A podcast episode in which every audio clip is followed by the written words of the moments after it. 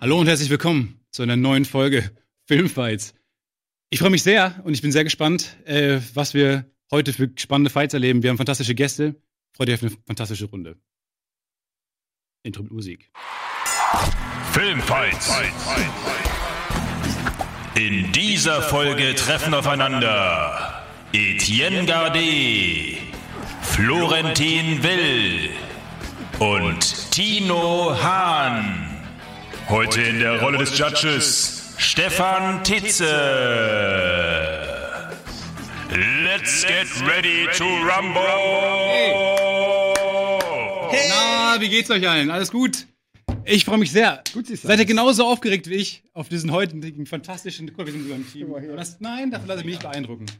Herzlich willkommen, wir haben fantastische Gäste heute. Ähm, ich freue mich besonders auf diese Runde. Wir haben fantastische Fragen. Ähm, lass uns erstmal zu den, zum, zum heutigen Gast kommen. Wir begrüßen einen waschechten Filmexperten, einen Freund des Hauses. Äh, alle kennen ihn, alle freuen sich auf ihn. Manche kennen ihn von Kino Plus, wo er offensichtlich häufiger mal reinschneit. Tino Hahn ist bei uns. Hey. Na, gut drauf? Ja, Hast du Bock? Gut vorbereitet? ich bin bestens vorbereitet. Ich habe Notizen gemacht Ja, Sehr gut. Auf meine geguckt. und habe Eddies Das ist- Notizen schon angeguckt. Das ist uns aufgefallen. Das Die ist- Zahl 80 wird fallen am Abend. Mehr kann ich noch nicht verraten. Wir wissen nicht genau, warum. Der zweite Gast, er ist immer dabei. Ich glaube, du hast die meisten Siege, kann man das sagen? Das kann sein. Wir haben noch nicht so viele Folgen gemacht. Wir haben noch nicht Ich so viele das Folgen ist gemacht, wir haben erst drei Folgen gemacht. Naja, herzlich willkommen, Florentin Will. Hey, Freut uns, hallo, freut mich. bist. Hashtag Filmfights. Hashtag Film. Stark. Stark. Der Hashtag. Und mit dabei, die meisten kennen ihn wahrscheinlich von Twitter. Etienne Gade ist auch im Start. Äh, wie geht's dir? Gute, entspannte Woche? Ja, entspannte Woche, ähm, alles wie immer. Und, Alles wie immer, äh, keine besonderen Vorkommnisse. Gar nichts, überhaupt nicht. Ruhige Woche. Auf deine, auf deine ähm, äh, Filmpicks freue ich mich heute besonders. Ja. Ich freue mich da auf einen Film, ich weiß nicht, ob er äh, vorkommt. Mal sehen. Und mit dabei ist auch äh, natürlich unser Fact-Checker und den würde gar nichts laufen, äh, der Mann mit dem äh, lexikonartigen Filmwissen. Schröck ist wieder dabei. Hey, herzlich hallo. Herzlich willkommen da draußen. Ich freue mich auch sehr auf die Runde und natürlich äh, wollen wir wieder von euch ein paar Fragen für die Speedrunde haben. Also es wäre toll, wenn ihr uns ein paar Eindrücke, Aufgaben, Questions oder sonst irgendwas zur Verfügung stellt. Und darüber hinaus hätten wir gerne zum Thema DVD-Abend von euch ein Bild mit zwei DVDs. Eure Mutter hat ein Date. Welche zwei Filme schlagt ihr ihr vor? Das wäre die Aufgabe für heute Abend erstmal. Ansonsten versuche ich ein paar Stimmungen einzufangen und wie immer Stefan mit Rat und Tat zur Seite stehen. Genau, das Eure. Mutter hat ein Date. Was ist denn? Mit wem Ich weiß nicht, ich weiß auch nicht, Also- wer sich das immer ausdenkt, aber vielleicht kommt denkst du spontan Ich sag mal so, dass es genau? alleinerziehende Mutter-Issues vorhanden sein müssen, dass die Mutter überhaupt ein Date Völlig- haben kann. Der Hashtag, der Wir haben heute eine sehr ödipale Folge. Da könnt ihr euch schon mal sehr drauf. Könnt ihr drauf freuen. Wir haben fantastische Fragen. Der Hashtag, unter dem ihr mitmachen könnt, ist Hashtag Filmfights. Äh, wir haben fantastische Fragen. Äh, wir müssen heute einen Zombie-Film pitchen. Wir müssen uns überlegen, ähm, welcher fiktionale Charakter am besten, du am ehesten die Mutter daten lassen würdest. Wir äh, haben fantastische Fragen, wie zum Beispiel die beste Verfolgungsjagd. Bleibt also dran. Ähm, und ich würde sagen, wir gehen noch ganz kurz mal in die Regeln, denn die sind nicht so ganz so einfach. Wir bei Filmfights. Wir äh, stellen eine Wir bei Frage. Filmfights finde ich schon sehr schön. Wir, ja, heute ist so ein inklusives Gefühl. Wir stellen eine Frage. Daraufhin müssen unsere drei Kämpfer antreten und ihren Filmpick äh, emotional fighten. Dafür kämpfen. Es geht dabei nicht darum, was ich eigentlich nehmen würde, welchen Film ich eigentlich am besten finde. Bei mir, ich entscheide nur auf Basis der Argumente, auf Basis der Kreativität, auf Basis der Leidenschaft. Darauf kommt es an. Nicht darauf, was für ein Film bei IMDb oben steht. Darauf kommt es nicht an. Sondern auf eure Passion, auf eure Emotionen, die will ich heute sehen. Ähm, und dann gibt es insgesamt vier Fragen. Jede Frage hat einen Punkt, bringt einen Punkt mit sich, außer die Pitch-Frage, die bringt zwei Punkte mit sich. Und dann gucken wir, wer von euch in die Finalrunde, die Speedrounds kommt, äh, wo wir dann nochmal fünf Speedrounds beantworten. Seid ihr ready? Ja, ähm, bin wegen, ready. wegen Emotions Ohren. Ich bin gerade Dann würde ich sagen, geht's los mit der ersten Frage. Alles so. Und die lautet: Was ist die beste Verfolgungsjagd der Filmgeschichte? Lohnt ihn. Ah, okay, ich fange an. Oh, schwere Frage. Wirklich sehr, sehr schwere Frage, weil ich hasse Verfolgungsjagden. Wenn es eins in, in Filmen gibt, was ich wirklich nicht leiden kann, was ich bedingungslos überspringen würde, sind es Verfolgungsjagden. weil Es ist immer dasselbe. Die steigen ins Auto, die fahren irgendwo hin und man denkt sich, ja, die müssen irgendwann wieder, irgendwann der eine gewinnt, der andere gewinnt. Alles es ist, klar, Tino. Es ist, es ist immer lame. Deswegen ähm, äh, habe ich keinen Film gewählt. Nein.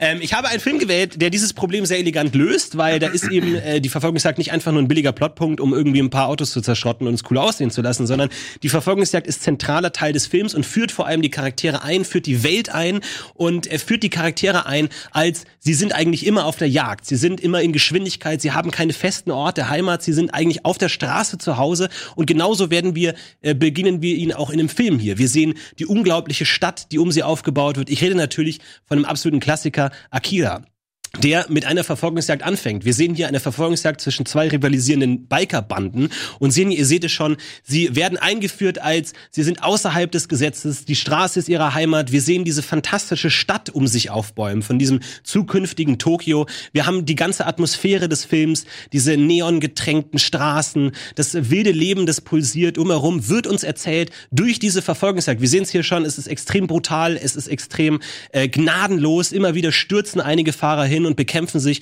Und was mir an dieser Verfolgungsjagd einfach so gut gefällt, ist, dass es einfach so ein schöner Weg ist, um in den Film zu kommen und uns diese Stadt und diese Umgebung aus einer einmaligen Perspektive zu zeigen, aus einer schnellen, gnadenlosen Perspektive von Akira.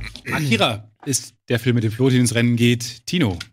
Ich wusste das nicht mit den, dass wir keinen Film nehmen, sondern der bei IMDb nicht ganz oben steht. Deswegen habe ich okay. die Verfolgungsjagd aus die Verurteilten genommen, wo der eine hinter dem anderen herläuft, als sie zusammen in die Zelle gehen. Guck mal, ganz guter Witz, oder? Eddie kann es gar nicht fassen, was hier für Knaller schon am Anfang Ich- abgefeuert werden. Nein, ich habe natürlich.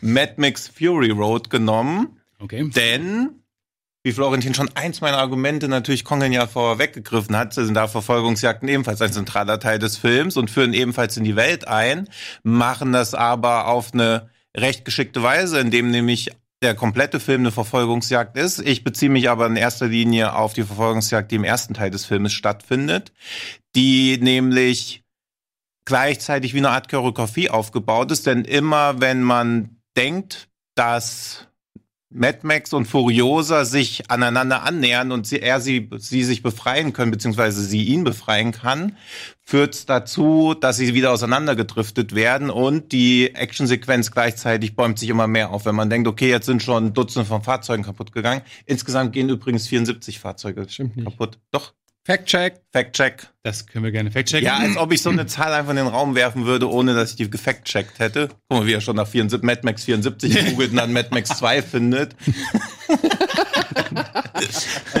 Noch mache ich gar nichts. Irgendein Ja. indisches Remake. Insgesamt sind 74 Autos zerstört worden. Und als man als Zuschauer schon denkt, krass, 15 Minuten Nonstop Action in den ersten 20 Minuten des Films, ganz schön abgefahren. Dann fängt nämlich erst dieser Elektrosturm an, der halt nochmal das auf eine komplett neue Ebene zieht, weil man diese Totale sieht, wie die Autos da reinfahren, wie dann diese Laster herumhergewirbelt werden, die anderen Autos umhergewirbelt werden.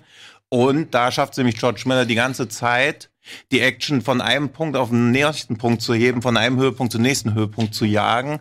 Und wenn man nicht glasklar der Überzeugung ist, dass Mad Max Fury Road sowohl die erste Verfolgungsjagd als auch die zweite die besten Verfolgungsjagden sind, dann macht man damit einen großen Fehler und tut George Miller damit nämlich Unrecht, weil man ihn dann dafür bestraft, dass er es zu gut inszeniert hat. Okay, du sagst die Hälfte des Films, äh, Mad Road ist sozusagen deine Antwort. Du hast ja jetzt auch schon ein bisschen quasi mehrere Verfolgungsjagden. Ähm, lass Ja, mal aber die erste Ist. Verfolgungsjagd ist am Stück. Da kann ich ja nichts dafür, Nee, wenn das nicht einfach für, mal der Film so 25 aufgebaut ist. Minuten Verfolgungsjagd. Aber auch noch andere, die hier auch vielleicht noch eine Verfolgungsjagd haben. Ja, aber ja nur du. Und dann kommen wir noch zu Eddie, der noch eine Verfolgungsjagd hat, Ich glaube ich. möchte erstmal ist natürlich wirklich sehr smart von Florentin im Vorfeld schon ähm, die Stärken der seiner beiden größten Konkurrenten hier am Tisch schon in seinem ähm, Plädoyer negativ darzustellen, als ob er gewusst hätte, was wir nehmen. Ähm, Ich habe äh, mich für eine, äh, für mich ist die die die Car Chase im Prinzip das, was Florentin so verachtet, ähm, ist für mich ein Klassiker des Actionfilm-Genres. Es geht zurück auf Zeiten äh, von Steve McQueen, von Bullet, äh, von Tulane Blacktop über die 70er Jahre. Deshalb hat Quentin Tarantino eigentlich eine Ode an die Car Chase ähm, äh, mit Death Proof gedreht. Die die Verfolgungsjagd, die Autoverfolgungsjagd ist im Prinzip eine Kunstform für sich. Ähm, die muss man nicht mögen, aber ich finde, man muss äh, das schon respektieren, dass es eben auch von Filmemachern als eine Kunstform so gesehen wird und dass eigentlich fast jeder große Actionregisseur, der von sich von sich was hält, irgendwann mal ähm, eine äh, einen Film dreht mit einer spektakulären Verfolgungsjagd oder Autoverfolgungsjagd. Ähm, deshalb habe ich mich für meiner Meinung nach die beste Autoverfolgungsjagd der Filmgeschichte entschieden.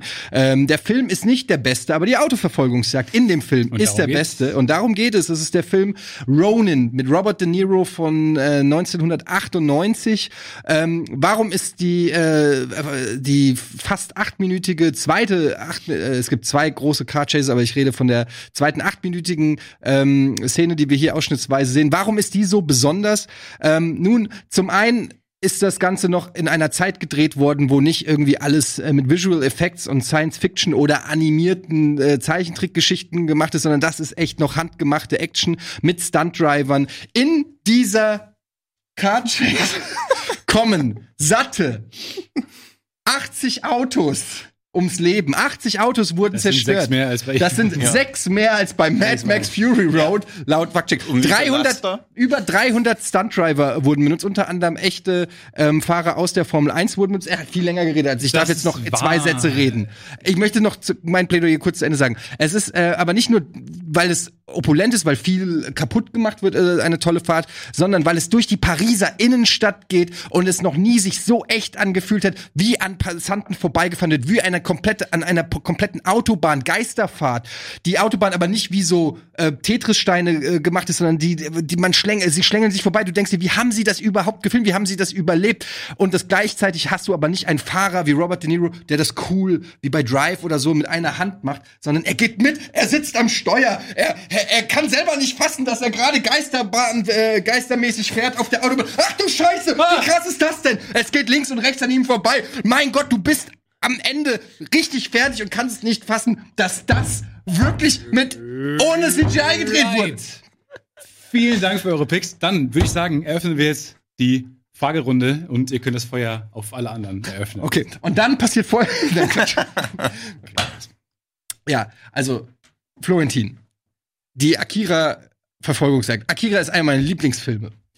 Aber nicht wegen der Verfolgungsjagd. Die Verfolgungsjagd, äh, der Zusammenschnitt, den wir gesehen haben, ist nicht eine Verfolgungsjagd. Da hast du versucht, ein bisschen zu tricksen. Ähm, das, was wir dann unten in der Kanalisation gesehen haben, passiert ungefähr zwei Stunden später nach der Verfolgungsjagd, die du gemeint hast, die die schöne Stadt zeigt. Ja, Akira sieht super aus, die Effekte von der Stadt und so weiter. Aber geht's darum wirklich, was ist das wirklich Besondere? Ist es eine, ist es eine thrilling out, äh, eine, eine, eine thrilling Verfolgungsjagd? Ich nehme an, du sprichst von der, die auch relativ am Anfang passiert Genau, oder von die- die welcher? Eröffnungsszene, ja. ähm, wo du direkt weißt, okay, vermutlich werden, der, wird der Protagonist nicht in der ersten Szene direkt sterben. Es gibt überhaupt keine Fallhöhe in dieser. Weil das Einzige, was es ist, ist, sie sieht ein bisschen schön aus. Und zwar nicht wegen der Verfolgungsjagd, sondern wegen Neo Tokyo. Aber Eddie, Verfolgungsjagden sind nie spannend.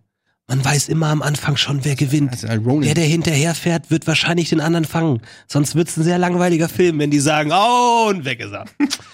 Scheiße, schade. Müssen wir jetzt leider hier den Film beenden. Die werden immer den anderen irgendwie einfangen. Und das ist ja mein großes Problem mit Verfolgungsjagden, dass sie einfach nicht spannend sind. Und du hast völlig recht, die Akira-Verfolgungsjagd ist nicht spannend, aber das muss sie auch nicht sein, weil sie einfach andere narrative Zwecke erfüllt. Sie führt uns hier in die Stadt ein, sie führt uns diese, diese, diese Spaltung. selber? Nee, Du hast gerade vorgeworfen, Autofahrten sind nicht spannend und im nächsten Satz sagst du, Au- Autofahrten müssen auch nicht spannend sein. Was denn jetzt?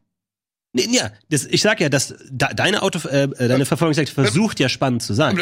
Aber das schafft sie in meiner Meinung nach nicht. Und meine Verfolgungsjagd versucht gar nicht spannend zu sein, sondern nimmt eben hier diese Unterscheidung, ne? Also die, die Outlaws, die, die Verbrecher, die Bande, die ist schnell, die ist immer auf dem Weg. Wir haben immer wieder diese Schnitte, wo einer von seinem Bike runterfällt und fast stirbt und irgendwie dieses eine Lokal rein crasht, wo gerade die, die, die teuren Herren essen. Ja? Also wir haben diesen Unterschied zwischen die teuren, reichen Bonzen können sich's leisten zu ruhen in dieser Stadt. Wohingegen die Armen auf der Straße müssen immer in Bewegung sein, müssen schnell schnell sein, haben keine Heimat, sind unterwegs und wir sehen eben auch diese Umgebung, diese Stadt, die so einen großen Teil zu dem, zu dem Erfolg des Films dazuführt, durch die Perspektive. Ich habe ja vor Augen, wie wirklich ganz Tokio sich aufbäumt, während er da mit enormer Geschwindigkeit durchfährt.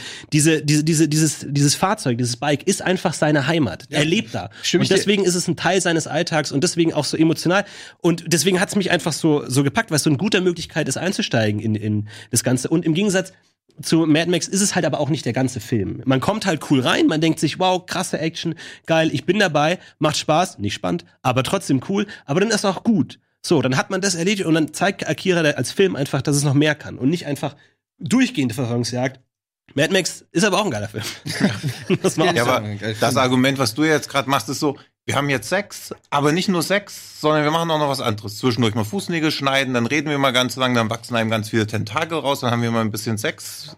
Mad Max ist halt einfach 90 Minuten, wahrscheinlich eher 110, Fact-Check bitte. eher Sex, also das ist halt einfach die, das Ja, aber, aber, das ist, aber, ist, aber das ist auch gleichzeitig zu das. einer durchfickten Nacht. Aber guck mal, ich dich ganz kurz. hab, Ja. Ja. Ich, ich würde gerne bei Ja, seinem aber Bild ja bleiben, weil- ganze Zeit jetzt- aber mit dem Bild hat er mich ja angegriffen. Ja. Ähm, da, sag mal, seine Verfolgungsjagd ist zum Beispiel Sex, um zum Ende zu kommen. Da geht's wirklich, die Spannung ist gerichtet auf ein Ende. Wer gewinnt am Ende? Und es geht auch acht Minuten wie Sex. Wo, wohingegen bei meiner Verfolgungsjagd geht's gar nicht darum, wer am Ende gewinnt, sondern es geht darum, durch die Verfolgungsjagd sowohl die Figuren einzufügen, die Stimmung einzuführen, die Stadt einzuführen, habe ich schon gesagt. Aber das ist eben der Unterschied. Aber einmal geht's darum, ist, ist das Tolle am Ende oder ist es toll die Verfolgungsjagd? Eddie. Also ich mir, äh, muss fundamental widersprechen. Das, was du geschildert hast, funktioniert bei Akira komplett ohne Verfolgungsjagd. Nämlich, ähm, wenn er durch die, ähm, die Stadt fährt und das Schöne aussieht und er gleitet, fährt da schnell nach, das braucht überhaupt, es bedarf gar keiner Verfolgung. Doch es klar, bedarf, auch nein, gefährlich es bedarf. Explosionen, Gefahr, Aber das war nicht das, was du gesagt hast. Du hast gesagt, dass sie, äh, das ist so emotional, wie er durch die Stadt fährt, wie die Lichter auf ihn wirken und so weiter. Dafür brauchst du überhaupt keine Verfolgungsjagd. Dafür brauchst du einfach nur eine Fahrt. Und bei dir ist es tatsächlich so, wie Florentin sagt, bei Mad Max, ja, der ganze Film, hast du ja auch selber gesagt, ist eine Verfolgungsjagd. Wie besonders ist dann eine Verfolgungsjagd in einem Film der Verfolgungsjagd? Es ist wie, wow, Sex in einem Porno. Das ist einfach nicht so was Besonderes, wenn das, wenn das nicht einfach ein, ein, ein Stück ist, das für sich steht, wie bei mir eine, eine Symphonie, mit der du in dem Film gar nicht rechnest. Du guckst Ronin und siehst einen soliden äh, Film mit Jean Reno, mit Robert De Niro, die übers Acting eher kommen, eher so ein, so ein fast schon Film-Noir-Film und plötzlich hast du da eine acht Minuten, das muss man sich einfach mal vorstellen, acht Minuten, das ist so lang, wie Florentin gerade geredet hat, ähm, eine achtminütige ähm, Chase, die überhaupt nicht aufhört.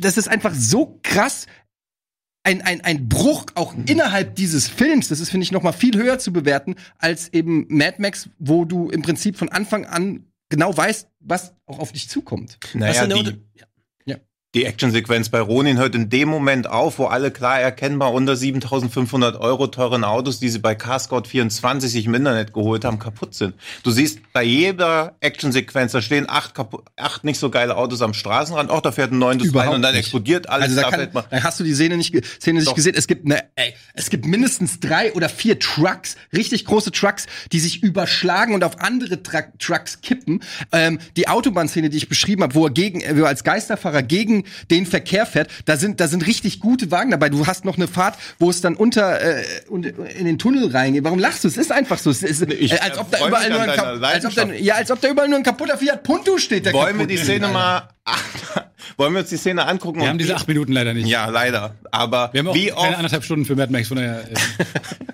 Wie oft da einfach unmotiviert eine Radkappe irgendwo abfliegen. Also die, die, die Actionsequenz von Ronin ist alles, was schlecht war an Actionfilmen am Ende erklär der mir noch 90er mal, warum, Jahre. warum die Verfolgungsjagd in Mad Max für dich die beste der Filmgeschichte ist.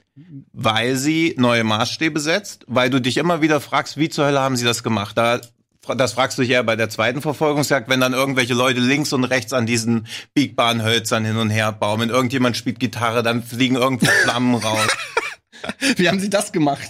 Irgendeiner spielt Gitarre. Aber wie haben die das denn hingekriegt? Das würde mich ja interessieren. Haben die, Oh, einfach, irgendwie- haben die einfach einen Gitarrenspieler gefunden oder was? Irgendjemand fährt mit 80 durch die Pariser Innenstadt. Wie haben sie das denn hinbekommen? Also das ist ja kein... Ja, das alleine schon ohne Gegenverkehr wäre schon schwierig organisatorisch. Paris! Ja, ist im Prinzip... Lass ihn Was anderes als Wüste. Lass ihn ganz kurz noch ein paar Punkte machen, dann können die dabei Ist ja okay, ist ja gut. Aber ist einfach was, wir sind- Plädoyer ist. Ja, bitte.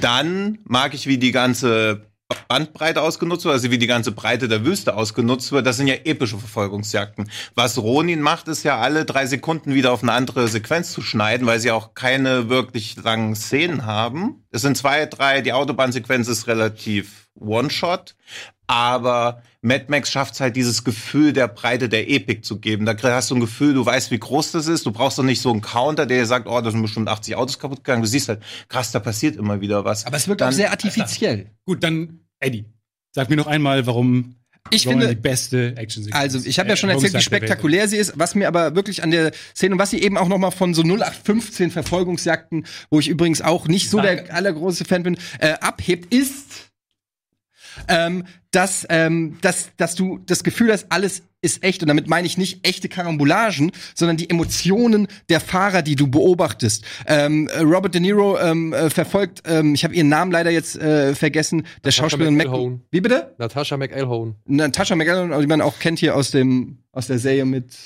Dings. Californication. Californication, die Frau von und ähm, und du siehst halt du, Wollt ihr Plätze du, tauschen? du oder? siehst du siehst halt wirklich die Angst in den Augen der Fahrer und das finde ich ist was ganz Besonderes bei einer Verfolgungsjagd, dass du eben nicht diesen coolen stoischen Typ hast, der das Gefühl hast, ja, der ist schon 200.000 Mal als Geisterfahrer über eine Autobahn gefahren oder von der Brücke gestürzt oder so, sondern du hast wirklich das Gefühl, alter Schwede, das was machen die hier gerade? Wie krass ist das, was die hier gerade abziehen? Und das wird eben dann noch mal verstärkt durch die Echtheit der Bilder in der Pariser Innenstadt. Und ich finde, das ähm, ist deshalb eine der emotionalsten, wenn nicht die emotionalste ähm, Car-Chase, die ich kenne. Alles klar, Florentin, sag noch einmal kurz, warum. Ähm, ich habe zwei Punkte. Einmal natürlich die absolut ikonische Szene, die auch hundertmal nachgemacht wurde und popkulturell mittlerweile eingebrannt ist. Die Szene, wie Akira eben so äh, se- senkrecht 90 Grad slidet auf der Straße, die mittlerweile in so vielen Filmen übernommen wurde, wie zum Beispiel auch ähm, in Spider-Man Into the Universe. Aber ansonsten möchte ich nochmal betonen, wie die Charaktere hier eingeführt werden. Eben durch die Geschwindigkeit, durch die Gefahr. Wir sehen hier diese verschiedenen äh, Biker auf ihren Bikes, die unterschiedlich fahren. Der eine fährt irgendwie freihändig, irgendwie verschränkt dabei die Arme. Man sieht einfach, die sind damit zusammengewachsen, die passen da rein. Das ist ihr Leben. Und das ist eben auch alles, was sie haben. Die haben eben keine feste Heimat, sondern sind eben auf der Straße zu Hause. Und äh, es ist eben auch eine großartige Möglichkeit, die Stadt einzuführen. Aber ich habe im Grunde schon alles gesagt. Es ist äh, sehr offensichtlich. Alles klar. Vielen, vielen Dank an diese Runde. Puh, was gibt's denn von der Fact-Checker, vom Fact-Checker-Sofa zu sagen? Er hat den Film gerade noch mal geguckt und alle Autos einzeln gezählt. Wie viele Autos sind es denn wirklich? Nein, also Eddie hat vollkommen recht. Das sind 80 Autos, die dabei kaputt gegangen sind. Das stimmt. Äh, In der Sequenz oder insgesamt im gesamten Film? in der Sequenz. Oh. Okay. Und auch Tino war äh, so gesehen eigentlich richtig. Ich meine jetzt, es sind 75 Autos, habe ich jetzt gelesen. Okay. Ja, Oder das stimmt leider 74. nicht. Die einzige Sache, die halt nicht so ganz stimmt, ist es halt lediglich ein Lastwagen, der da ein bisschen zur Seite kippt. Aber Oh. das war's dann auch bei Ronan. Hast du es dir Ansonsten, noch mal Also- angeguckt oder steht das irgendwo? ich habe mir eben noch mal angeguckt eben gerade. Also bei Mad Max wird ja einer durch die Luft gewirbelt. Okay. Aber Äh, das fand ich jetzt keine einfache Runde. Ähm, äh, um es mal zusammenzufassen, äh, Florentin, du ähm, siehst Verfolgungsjagden generell skeptisch. Ja. Du hast aber das Gefühl, dass Akira da viel richtig macht, äh, es als eher als narratives Mittel benutzt, um sozusagen die Story zu kickoffen. Ähm, dein ganzes Plädoyer und deine ganze Strategie war aber darauf ausgelegt, zu sagen, dass Verfolgungsjagden an sich ähm, nicht spannend sind. Richtig. Das fand ich schwierig. Diesen Punkt hast du für mich nicht klar genug rübergebracht. Da kam auch gut Gegenwind. Äh, vor allem hier vom, von dem Herrn zu meiner Linken äh, kam da sehr viel Gegenwind, ähm, den ich gut nachvollziehen konnte. Äh, zumal er, finde ich, emotional gut klar gemacht hat, ähm, warum Verfolgungsjagden spannend sein können. Er hat das auch emotional vorgetragen. Äh, Tino, bei dir habe ich bis zum Ende nicht ganz genau verstanden, äh, warum jetzt Mad Max wirklich die beste Verfolgungsjagd aller Zeiten hat. Wir haben viele Höhepunkte, klar, wir haben ikonografische Bilder, äh, es setzt natürlich auch neue Na Maßstäbe, ähm, aber ich finde, deine Kontrahenten haben dich da ganz gut in die Zange genommen äh, mit dem Argument, dass äh, der ganze Film ja im Prinzip eine Verfolgungsjagd ist. Äh, und äh, ich, mir wurde da bis zum Ende nicht ganz klar, ähm, was genau du für Szenen meinst. Und ich finde, gerade wenn man das mit Eddie vergleicht, der sehr gut durchspielen konnte, wie seine, wie die Verfolgungsjagd aussieht, ähm, sehr, sehr äh, leidenschaftlich dabei Ja, war, so das halt nicht fortzumachen. Es ja, sind aber auch so sah es ja nicht mal ansatzweise es sind aus. wahnsinnig viele dir Autos. Und wenn ihr euch dieses, ich finde, du hast ein gutes Gefühl dafür gegeben, ähm, warum das eine wahnsinnig spannende Szene ist. Dankeschön. Äh, Und der Realismuscharakter hat mich da am Ende überzeugt. Deswegen geht dieser Punkt an Eddie. Dankeschön. So, Sehr schön. Ja. okay, wir atmen kurz durch und machen direkt, also das war es jetzt schon, das war schon das Durchatmen, denn wir machen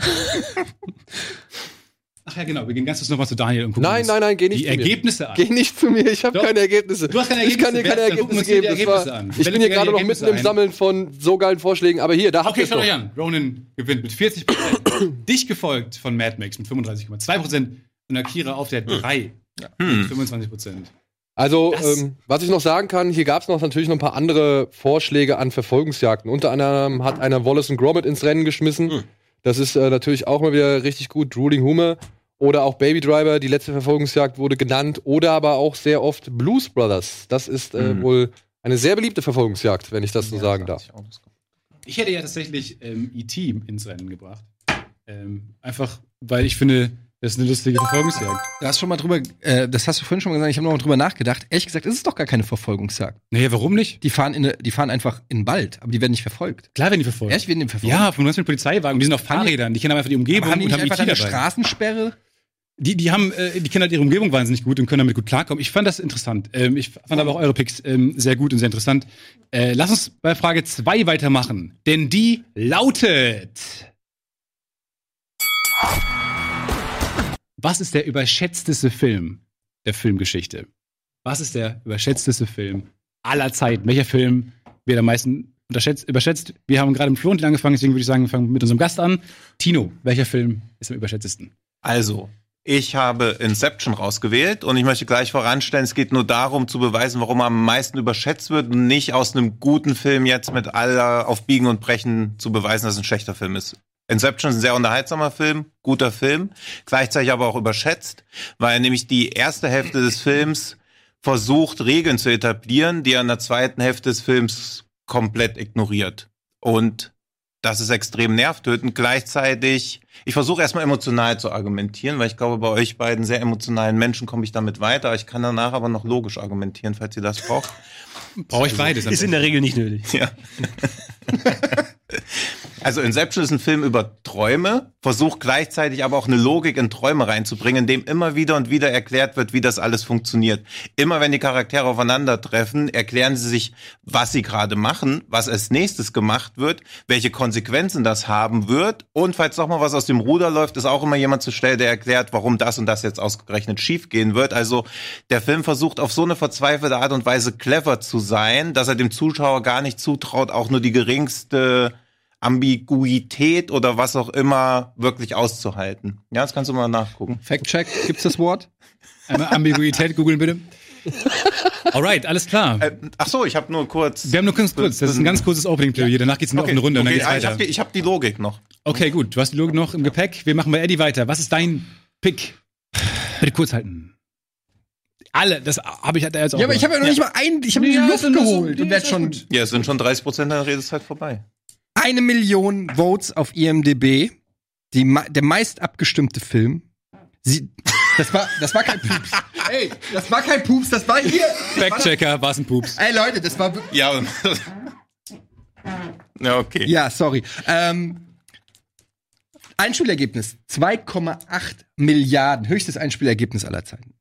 Ähm, IMDb-Wertung 7,8 bei, wie gesagt, eine Million Votes, neun Oscar-Nominierungen, drei Oscar-Wins. Das schreit nach einem höchst erfolgreichen Film, völlig zu Unrecht. Wir reden hier natürlich von Avatar, James Camerons Avatar. Ähm, vielleicht der schlechteste Film, den James Cameron jemals gemacht hat. Ein Film, der sich komplett einfach nur auf die damalige State-to-Art-Technik äh, verlässt, ansonsten aber eigentlich überhaupt nichts zu bieten hat. gibt's State und to Art. State of the Art. State, nicht State of the beim Opening Statement. Technik. Ähm, und äh, ansonsten halt überhaupt nichts äh, zu bieten hat. Eine öde Pocahontas-Story, die man schon tausendmal viel besser erlebt hat. Äh, blasse Charaktere, schwache Schauspieler, nichts, was hängen bleibt. Man kann sich wahrscheinlich nicht an eine einzige äh, ikonische, großartige Szene erinnern, was für ein James Cameron-Film schon einiges aussagt. Ähm, es ist nicht mal ein wirklich guter Film. Wenn man ihn damals im Kino gesehen hat, fand man ihn vielleicht einigermaßen spektakulär zu der Zeit. Das ging mir auch so. Aber da bleibt fast nichts hängen und deshalb ist es der überschätzteste Film aller Zeiten. Alles klar, Florentin. Ähm, ich habe einen aktuell, äh, aktuelleren Film genommen und zwar, der in der letzten Zeit von vielen so über den Klee gelobt wurde und als absolut bester Film aller Zeiten bezeichnet wurde und den musst du sehen und oh, der soll den Oscar gewinnen. Und ich fand ihn einfach nur mittelmäßig und beim zweiten Mal angucken sogar weniger als mittelmäßig. Bei mir geht's um Bohemian Rhapsody. Wir müssen eigentlich drüber reden, dass Freddie Mercury ein fantastischer Künstler war, der Unglaubliches getan hat, der eine unglaublich tolle Geschichte hat, aber sein Leben in ein so unglaublich vorhersehbares und wirklich Stichpunkt äh, abklopfendes Format eines äh, Musikfilms zu packen, ist fast schon respektlos. Wir haben wirklich alle Tropen drin, wir haben alle Klischees drin, wir haben die Geschichte wurde gebogen aufs noch was, damit überhaupt irgendeine Dramaturgie reinkommt. Wir haben wirklich alles, was man in Musikfilmen nicht mehr sehen kann in diesem Film. Und das ist einer Band wie Queen unangemessen und deswegen für mich komplett überschätzt. wirklich nichts gegen Freddie Mercury und Queen, grandios, aber dieser Film war einfach nix. Okay, dann würde ich hiermit die große Runde eröffnen. Feuerfrei. Ich finde es interessant, dass ihr, äh, dass du gesagt hast, überschätzt mit Einspielergebnissen, weil ich glaube, darum geht's gar nicht. Einspielergebnisse, ähm, sag ich mal, sind Avatar auf jeden Fall zuzutrauen und der war ja auch ein cooler Blockbuster und irgendwie hat was geboten. Aber überschätzt geht's ja eher, glaube ich, dann um die Kritik, wo man sagt, okay, der wird als bester Film aller Zeiten gehandelt, ist es aber nicht. Aber niemand sagt, dass Avatar ein guter Film war. Jeder mittlerweile vielleicht ein Jahr nach Release. Aber mittlerweile, wenn man fragt Avatar, sagt man, ach, keine Ahnung, gab mal irgendwas. Es gab, es wurde mittlerweile sogar ein Avatar Theme Park errichtet, der komplett gefloppt ist, wo niemand hin wollte, weil man einfach den Hype komplett überschätzt hat. Niemand interessiert sich mehr für Avatar. Deswegen, es ist ein schlechter Film, aber er wird auch genau als solcher eingeschätzt. Ähm, au contraire. Monsieur. Ähm, also zum einen habe ich ja schon gesagt, eine Million Leute haben bei IMD abgestimmt. Ich weiß nicht, ob du das, ab, äh, das Voting-System auf IMDb kennst. Ich habe gesehen, wie du es vorhin Aber wenn- abgeschrieben hast. Ja, na gut, du, habe ich mir aus. Ja, irgendwo muss ich ja abschreiben. Ich habe es tatsächlich von der IMDb-Seite sehr gut recherchiert. Ähm, 7,8. Wenn eine Million Leute abstimmen, wenn du irgendwas vom Rating-System äh, verstehst von IMDb, weißt du, wie schwer es ist, bei so einer Masse an Zahlen einen so hohen Score zu kriegen. Des Weiteren dreht James Cameron gerade mindestens drei weitere Avatar-Filme. Warum? Weil sich Jahren. kein Mensch mehr für Avatar interessiert, kriegt er das höchste Budget, das Hollywood je einem Regisseur blind gegeben hat und drei Teile, ohne abzuwarten. Warum ist der Wie Theme Park zwei- gefloppt? Warum ist der Theme Park gefloppt? Das weiß niemand, vielleicht weil das Essen schlecht war und alle blau Das Essen war rumgelaufen grandios, sind. okay, und die hatten eine Weil- coole Achterbahn. Weil die Leute dort blau rumgelaufen Die hatten eine sind. coole Achterbahn. Und weil die Navi, und das ist wirklich ein Fakt, den könnt ihr checken, die Navi-Figuren, die durch den Avatar-Park laufen, sind 2,50 Meter groß. Jedes Kind, das ein Selfie mit diesen Figuren macht, ist auf Das ist ein- Genitalhöhe. Klar, dass okay. das Konzept des Na, Parks wir haben keine wir, sind, Genitalien. wir reden nicht über Neverland, wir reden über. Oh, Die, die, haben kein, die haben nur diese, diese Schwänze, aber Nein, keine aber, aber mal ehrlich, ähm, ich finde schon, dass das Einspielergebnis insofern eine Rolle spielt. Natürlich ist es nicht ein, das alleinige Kriterium und ich sage auch nicht, dass die Leute sagen, äh, das ist der beste Film, aber wir reden vom meist überschätzten Film. Nicht der, der beste Film, sondern der überschätzteste Film. Und ich finde, da äh, stehen dann eben schon so Faktoren wie das Einspielergebnis, weil ich meine, du kommst nicht auf 2,8 Millionen, wenn nicht Leute aus dem Kino gehen und sagen, Alter, das ist der geilste Film, Alter!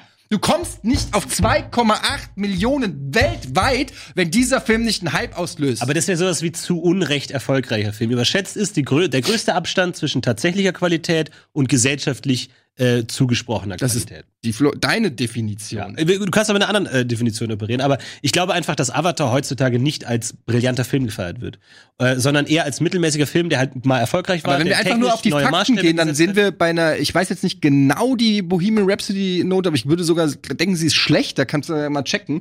Aber sie ist ungefähr checken? auch unter, sie ist glaube ich auch unter 8,0. Also die Also, Metacritic wenn- ist bei 49. Weil, ja, So. also ich meine, wenn wir danach gehen, nach objektiven ähm, Einschätzungen, dann würde auch keiner davon ausgehen, also nach deiner eigenen Definition, dass Bohemian Rhapsody ein Meisterwerk ist. Er ist bei den Das hab ich sehr er, oft gehört Er ist, bei, er ist bei den Oscars gescheitert, äh, hat nur fürs, äh, für Rami Malek, das, äh, da will man ihm auch nicht absprechen, dass, es, dass er das gut gemacht hat. Aber als Film selbst wird Bohemian Rhapsody deiner eigenen Definition äh, überhaupt nicht gerecht.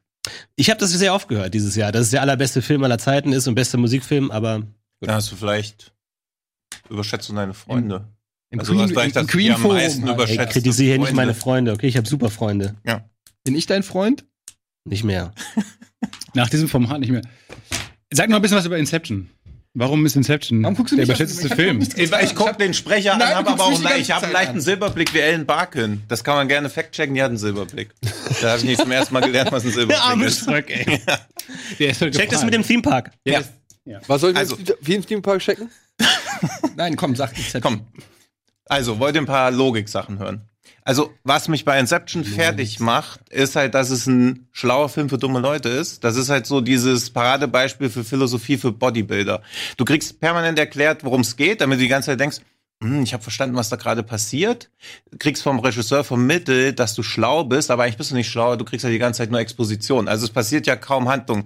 Ellen Page wird in die Handlung eingeführt, nur damit nach knapp einer Dreiviertelstunde ungefähr Leonardo DiCaprio noch mehr erklären kann, wie alles funktioniert. Sie dann immer sagen kann, ja, und was passiert jetzt, was passiert jetzt? Das würde ich noch halbwegs in Schutz nehmen, weil sie ja quasi so jemand sein könnte wie wir als Zuschauer. Wir mussten uns aber schon eine Dreiviertelstunde lang anschauen, dass das so funktioniert. Und er traut seiner eigenen Fantasie nicht mal so weit. Wenn es zum finalen Kampf kommt, gibt's ja diese Traumabwehr, die einfach nur aus irgendwelchen Soldaten in Schneeuniformen mit Scharfschützengewehren besteht. Und die traurigste Szene, warum ich auch denke, dass Inception ein sehr fantasieloser Film ist, ist, als eine der Figuren im Film sagt, Dream Bigger und vorher ein Scharfschützengewehr in der Hand hat, dann sagt sie Dream Bigger und hat einen Granatwerfer in der Hand. Also wenn jemand zu mir sagt, ich soll bigger dream und danach kommt nicht eine äh, flammenwerfende Spinne mit Flügeln um die Ecke, was ist das denn für ein Leben? Wo Dream Bigger einfach nur ist, dass aus einem Scharfschützengewehr ein Granatwerfer wird. Aber das ist Doch so, das ist, ja, aber das ist so ein bisschen geekiges ähm, Nitpicking, was du bei so vielen Filmen anwenden kannst. Ich kann nur persönlich sagen, ich kenne diese Kontroverse um Inception, das ist jetzt auch wirklich nichts Neues, dass es ganz viele Leute gibt, die dem Film diese Sachen, die du gerade sagst, unterstellen. Ich muss sagen, ich habe im Film erstens mal im Kino trotz der Filmexposition längst nicht alles verstanden. Ähm, ich ja, fand eben, weil der Film in sich auch Ja. keine Logik hat. Er erklärt eine Stunde zum Beispiel auch diese Kicks. Erklärt ja, aber du hast ja er. gerade gesagt, er, Ja. er ist ein intelligenter Film für dumme Leute oder was was? Ja, weil er Also- die ganze Zeit erklärt, so, Aber- so aber- funktioniert und am Ende. Aber tatsächlich, was ich halt verstanden habe, und das ist eigentlich das Konzept, worauf du Inception meiner Meinung nach runterbrechen kannst, sind diese Traumebenen und dass jede weitere Traumebene im Prinzip langsamer ist als die da drüber. Ja, und das, aber- diese, lass jetzt noch mal aus, ausreden. Und diese, diese Ebenen sind halt das Spiel bei Inception. Und das finde ich ist ein, ein ziemlich geile, eine geile Idee, die äh, visuell super stark umgesetzt ist und auch hier ähm, entsprechend wieder äh, für, äh, für Top-Scores gesorgt hat. Und ähm, ich kann mich nicht erinnern, dass Leute rausgegangen sind und gesagt haben, wow, das ist der schlechteste Christopher Nolan-Film. Den hat er ja mit Batman 3 gemacht. Ähm, also ich finde, ich finde Inception eigentlich wirklich also wirklich einen der besten Filme von Christopher Nolan. Ich mag den wirklich, wirklich gerne. Und gerade je öfter man ihn guckt, das ist zum Beispiel ein krasser Gegenentwurf zu Avatar. Ich habe neulich versucht, Avatar, weil wir den James Cameron Podcast gemacht haben, nochmal zu gucken. Ich konnte nach 20 Minuten nicht mehr weitergucken, weil der so scheiße ist. Ja, aber du kannst- und, und bei Inception entdeckst du immer wieder was Neues. Du denkst wieder, ah, okay, das ist doch schlauer, als ich vielleicht beim nee, ersten Mal das, angenommen du habe. Find ich denkst schon immer, dass es Du bist aber auch ultra intelligent, das darfst du auch nicht vergessen. Du Ja. fühlst dich vielleicht unterfordert davon. Ich bin halt ein Simple. Ja, du bist aber auch ein Bodybuilder, wie man Dann diesen lasst uns einmal von euch kann. allen hören, warum äh, eure Filme die beschätztesten Filme aller Zeiten Also, sind. kurz, also ich finde, ich muss sagen, ich, ich find, bei Inception sind auch ein paar coole Ideen dabei. Ich finde, die Musik ist sehr cool von Hans Zimmer, Mhm. hat absolute Maßstäbe gesetzt. Coole Ideen mit diesem Umfallen oder mit dem Rien de va- ne va plus, das dann auch sich in der Musik immer wieder umsetzt. Und ich finde, der hat zumindest mal ein äh, cooles Konzept versucht umzusetzen, wohingegen Avatar Konzept völlig fantasielos. aber von Paprika, kannst von äh, das äh, zum Konzept bei Avatar ist komplett fantasielos und bei Bohemian Rhapsody auch leider komplett. Ähm, es gibt da einen Film, der parodiert Musikfilme, der heißt Walk Hard. Und wenn ihr euch diesen Film anschaut, ihr seht eins zu eins Bohemian Rhapsody. Jede Trope ist dabei. Ein Auftritt sofort berühmt. Oh, dann kommen die Freunde, dann Drogenproblem. Es ist eins zu eins dasselbe. Jeder, der diesen Film angeschaut hat, kann dann nicht mehr danach nicht mehr Bohemian Rhapsody anschauen und sagen, es ist ein guter Film. Und alle Szenen, die in dem Film cool waren, waren cool, wenn man sie auch in der Realität schon mal gesehen hat und die cool waren. Aber als Film funktioniert er überhaupt nicht. Und es gab viele, die gesagt haben, es ist ein brillanter Musikfilm und den grandios fahren. Zum Beispiel Wolfgang Schmidt und den respektiert ihr, respektiere ich auch sehr. Aber ich fand den Film nicht gut. Alright. Warum ist dein Film der beschätzteste? Mein Film ist der beschissenste, weil er erstmal, um das nochmal aufzugreifen, das kom grundlegende Konzept hat er aus Paprika geklaut, einem Anime, der deutlich vorher lief, den auch Wolfgang Petersen noch remaken wollte, aber als dann, aber, äh, als dann Inception ins Kino kam, wurden diese Pläne auf einmal umgeworfen. Dann ist das große Problem daran, was Eddie eben schon gesagt hat, dass er selbst normal intelligente Menschen eigentlich Danke. eigentlich unterfordert, aber dadurch, dass er eine Regel nach der anderen in den Raum wirft und wieder in den Raum wirft, kommt man gar nicht dazu, den Film zu hinterfragen und er zerfällt immer mehr in seine eigentliche, also er kann seine innere Logik überhaupt nicht aufrechterhalten. Das fängt schon bei den Kicks an, die eine Stunde lang eingeführt werden. Am Ende spielen sie überhaupt keine Rolle mehr, weil die Kicks, sobald sie eintreten würden, den ganzen Film kaputt machen. Kicks bedeutet, dass wenn du zum Beispiel erschüttert wirst oder so, wachst du auf. Am Ende werden aber Leute über irgendwelche Brüstungen geworfen, wachen natürlich nicht auf, weil du könntest keine Actionsequenzen machen, wenn die Regeln der ersten Stunde gelten würden. Und wenn dann wirklich die finale Actionsequenz so aussieht, als ob sie aus einem James Bond-Film aus den 80ern stammt, wo einfach ein paar Leute in Schneetan durch den Schnee stapfen. Ich finde, dass Nolan einen deutlich besseren Film gemacht hätte, wenn er weniger Budget zur Verfügung gehabt hätte und wenn er sich wirklich auf die Fantasie von Träumen bezogen hätte, anstatt permanent nur Leute zu treffen. Die treffen sich ja selbst im Traum und erklären sich gegenseitig, was sie gerade machen. Also es ist ein zutiefst fantasieloser Film, obwohl er um Träume geht, die sich selbst gar nicht erklären können. Alright, Eddie. Ähm, um überschätzt zu sein, muss ein Film halt auch erstmal in diese Region kommen. Ich finde, dass Bohemian Rhapsody eben in diese Region erst gar nicht so groß vor ich, vorgestoßen. Ich habe das nicht so wahrgenommen. Er wurde von Kritikern nicht so gefeiert. Ja, Sammy äh, Malik wurde gefeiert, aber der Film an sich wurde äh, durch die Bank weg kritisiert und da gebe ich dir auch vollkommen recht. Ich habe nicht das Gefühl, dass der überschätzt wurde. Er wurde, finde ich, genau richtig eingeordnet. Ähm, bei Inception muss ich fundamental widersprechen. Ich finde, es ist ein überragender Film. Ich finde auch, dass diese Hommage an James Bond am Ende hervorragend gelungen ist. Er sieht episch aus. Er hat teilweise überragende Actionsequenzen mit dem drehenden Raum, wo sie dort langlaufen aus mit den Paprika. Zeitlupen. Äh, ist egal. Paprika ist ein Anime-Film und in echt ist es eben noch mal was anderes dann zu sehen und wirkt noch mal komplett bombastisch äh, auf der großen Leinwand. Klar hat er seine Ungereimtheiten in der Logik, hat für mich aber und glaube ich auch für Millionen andere dann daraus nicht einen überschätzten Film gemacht, weil Logikfehler gibt es in Filmen. Wenn wir darauf uns immer beschränken würden, kämen wir glaube ich nicht weit. Ähm, bei Avatar hingegen trifft es genau zu. Der Film äh, ist der erfolgreichste Film aller Zeiten. Ähm, wie gesagt, er hat die meisten Votes gekriegt. Er hat äh, hervorragende Kritiken gekriegt. Er geht jetzt äh, wird verlängert in, in weiteren mindestens drei Filmen von James Cameron, der sein ganzes Leben der, dem unterordnet. Er hat einen eigenen Theme Park bekommen. Das möchte ich an der, Der Stelle auch noch mal sagen. ist. Er hat einen eigenen Es ist kein Theme eigener Park Theme Park, bekommen. Theme Parks, Queen ist weit weg. Queen hat noch nicht mal eine fucking Achterbahn. Alice Cooper hat eine Achterbahn. ähm, Filme, und ich möchte an der Stelle bekommen. Äh, nochmal äh, erwähnen, dass das die Kriterien sind. Und man kann sich Avatar heutzutage überhaupt nicht mehr angucken, weil er so unfassbar überschätzt ist. Dankeschön. Puh, wir gehen zu Schröck. Was hat Schröck herausgefunden? Du hast einiges zu tun, oder? Ja, ich habe ein bisschen was zu tun. Also als erstes habe ich mal das, den Begriff Ambiguität nach. äh, Ja, bitte? nachgeforscht. Die Ex von Johnny Heißt Depp. einfach äh, von einer Mehrdeutigkeit oder einer Ambiguität, selten auch Amphibolie, äh, spricht man, wenn ein Zeichen mehrere Bedeutungen hat. Bums. Also, Ja, Ja. also. Das haben wir schon mal abgehakt. Ja, mit dem Theme Park, da bin ich so ein bisschen irgendwie, verstehe ich das nicht so ganz, weil da alles, was ich bisher gefunden habe, ist einfach ein Teil von Disney World. Also, Ja. dass, dass dieser Avatar Park einfach zu Disney World gehört. ja, und der ist super gefloppt, der Teil. aber das ist doch eigentlich egal. feststellen? Also, wie, wie kann Zahlt der ja kein Teil extra? Eintritt für Avatar. Ja, den gibt der. Du hast gezählt, wie viele Leute durch das Avatar die Ecke laufen, oder? Ich habe mir das mal angeguckt und da läuft nicht viel. Ich war enttäuscht. Ich wollte in den Avatar-Park. Ja, also, wie gesagt, ich, ich finde, das ist nur ein Teil von Disney World und dementsprechend weiß ich nicht, wie, wie man den da als Flop definieren kann. Das ist einfach nur mein, meine bisherige Recherche hier. Okay. Ja. Ja. Das war's von der Recherchebank. Okay. Ja, ich würde sagen, wir können das nicht entscheiden, bevor wir nicht in diesen Park geflogen Dann sind, fliegen um zu jetzt schauen, hin. Ja. ob da was los ist oder nicht. Ich glaube, ich habe es auch ohne Park geschafft, äh, eine Entscheidung zu fällen, obwohl es echt nicht einfach war. Also, äh, Eddie, ähm, ich mach's kurz. Äh, für dich ist diese Runde für mich nicht gereicht, ähm, weil ich finde, dass ähm, Florentin äh, im Speziellen äh, sehr gut vorgegangen ist. Und wir sind uns leider alle einig, äh, und das ist in der Diskussion auch sehr gut hervorgegangen, dass Avatar einfach kein guter Film ist. Ähm, das macht nicht nur der Park beweist das, sondern auch einfach ähm, die ganze Popkultur und wie mit Avatar mittlerweile umgegangen wird. Vielleicht haben sich da ein paar Menschen mal nach im Kino verirrt und ähm, es war einfach auch ein äh, Cameron-Film, ähm, weswegen viele im Kino waren. Dass er am Ende nicht gut war, denke ich, das, das können alle unterschreiben. Deswegen überschätzt fand ich hier das falsche Wort. Florian hat ähm, ihr beide aber sehr gut gegen Inception argumentiert. Und ihr habt auch beide sehr gut gegen Florentin argumentiert. Denn Florentin hat, finde ich, die besten Punkte gemacht, warum sein Film nicht gut ist. Aber der Film ist halt nicht wahnsinnig überschätzt. Das konntest du leider nicht widerlegen. Hm. Da sind die, die beiden sehr äh, vor, gut vor, vorweggekommen und ähm, haben dich da ganz gut ähm, genullt. Und ich finde, Tino, du hast gute Punkte gebracht, ähm, warum Inception wahnsinnig kompliziert ist, äh, warum es so gewollt ist. Es ist der populärste Film von allen, das hast du auch klar gemacht.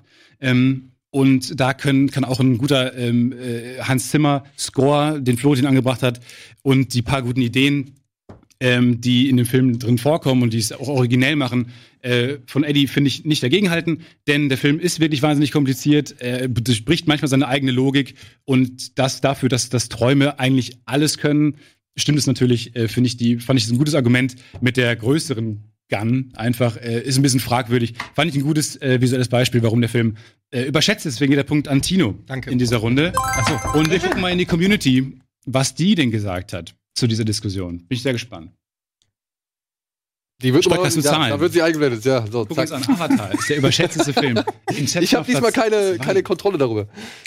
Aber das, glaube ich, bestätigt sogar noch Martino, weil die meisten Leuten sich nicht eingestehen können, dass Inception nicht so cool ist und Ja. deswegen wird er überschätzt. Also hier ist der Ja, populäre eben. Vote ja eigentlich genau das Gegenteil. Ja. Ich finde es interessant, ja. Äh, Ich finde, du hast gute Punkte geliefert. Äh, Wir machen ein bisschen Werbung und danach geht's weiter mit, äh, welcher fiktionale Charakter, welchen fiktionalen Charakter würdet ihr am ehesten eure Mutter daten lassen, auf den ich mich sehr freue. Und da kommt natürlich noch die Pitchfrage, also bleibt unbedingt dran. Bis gleich.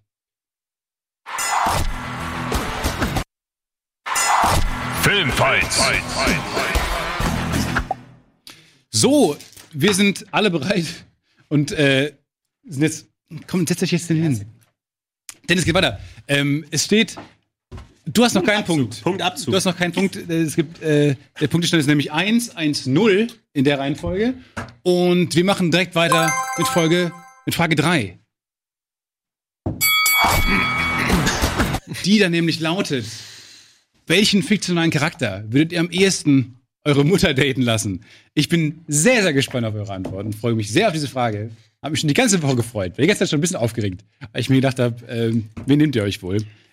Eddie, du darfst anfangen. Die kann man- Und bitte halte dich kurz bei deinem Anfangsstatement. Das sage ich zu allen aber auch gleich.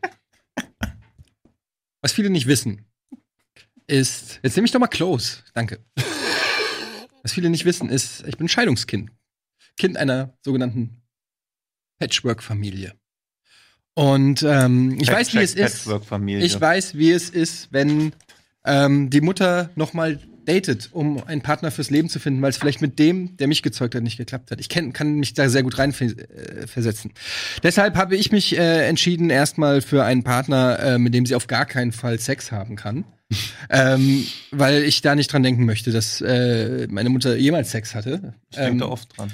ich weiß, du hattest ja auch schon. Egal. Ähm, jetzt hör doch mal auf, ich werde mal, du musst da mal reingrätschen. Ja, jetzt. ist doch lustig, locker Es von der ist- Seite. ja, Nein, mein Gott, da kann man jetzt auch ein bisschen Spaß haben. Wir ja, machen ja auch Unterhaltung. Es ist lustig, es ist lustig. Okay, stimmt.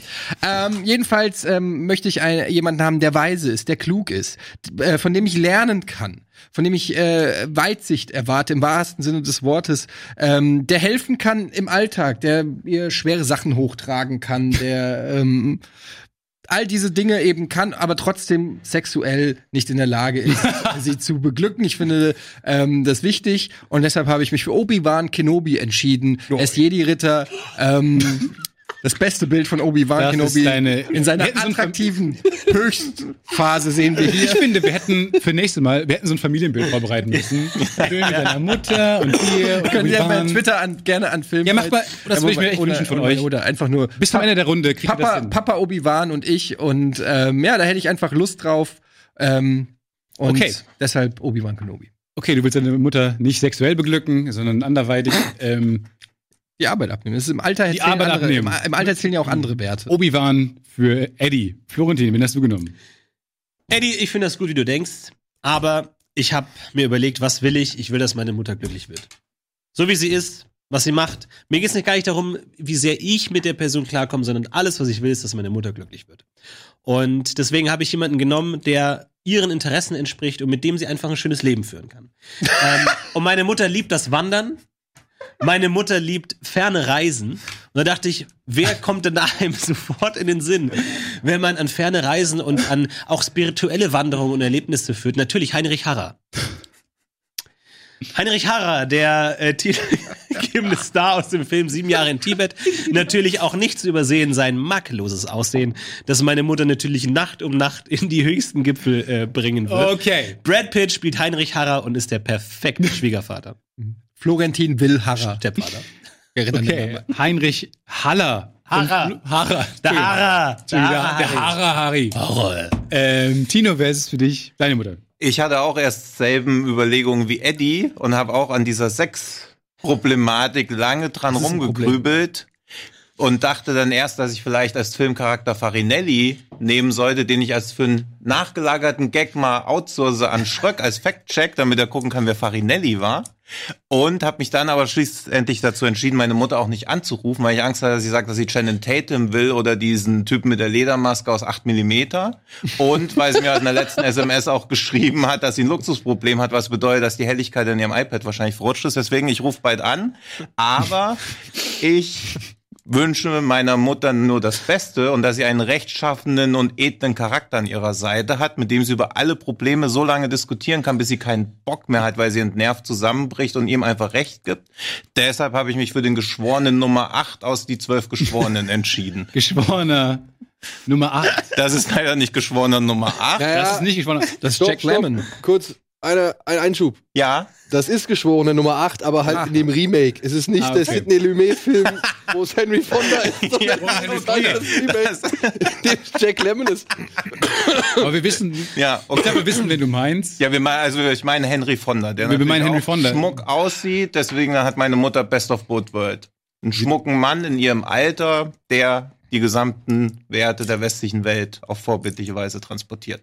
Okay, Also. alles klar. Dann würde ich sagen, wir Furchtbar. eröffnen die Runde. Furchtbare Entscheidung. Zum einen, ich habe ja bei mir das Thema Sex ganz bewusst auch ausgeschlossen. Das erste, woran ich bei Florentins Charakter denke, wenn ich Brad Pitt sehe, ist Brad Pitt aus Fight Club mit einem Gummihandschuh in der Hand. Oh ja. Und jetzt sehe ich auch noch deine Mutter in der Szene.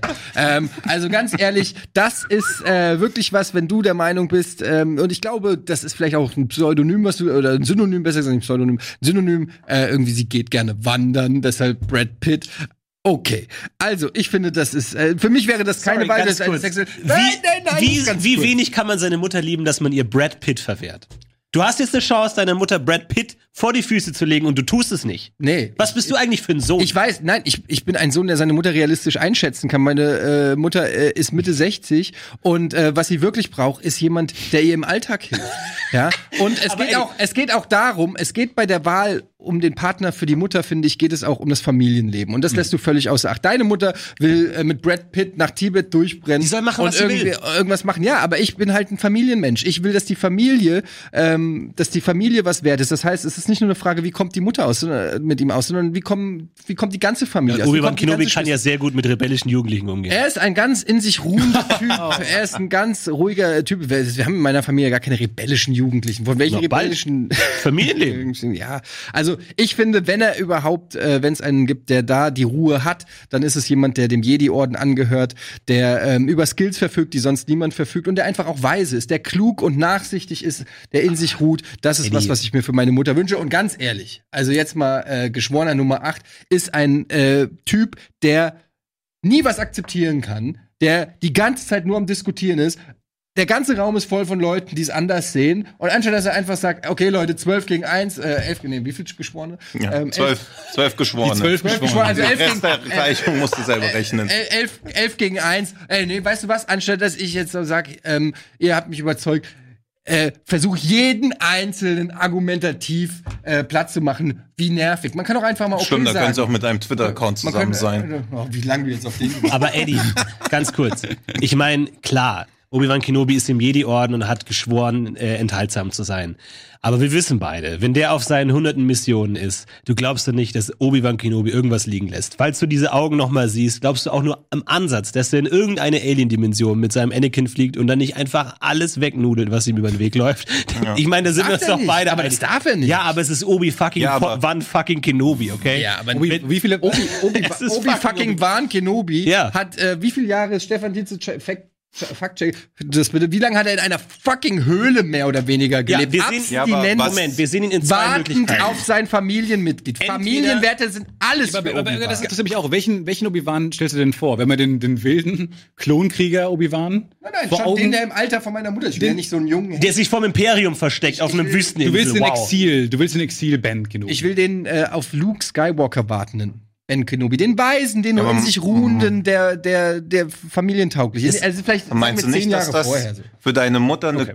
krasse Challenge ist, sie nicht doch irgendwie rumzukriegen, dass sie dann die ganze Zeit so an ihm so rumspielt und dann so, ach oh, ich wusste nicht, dass du auch hier drin bist, einfach nackt irgendwie ins Wohnzimmer kommt oder so, weil sie halt einfach denkt, hey, der hat so lange keinen Sex gehabt, ich kann jetzt endlich da noch mal jemanden klar machen. Ich glaube schon, dass das das komplette Leben von deiner Mutter dominieren wird.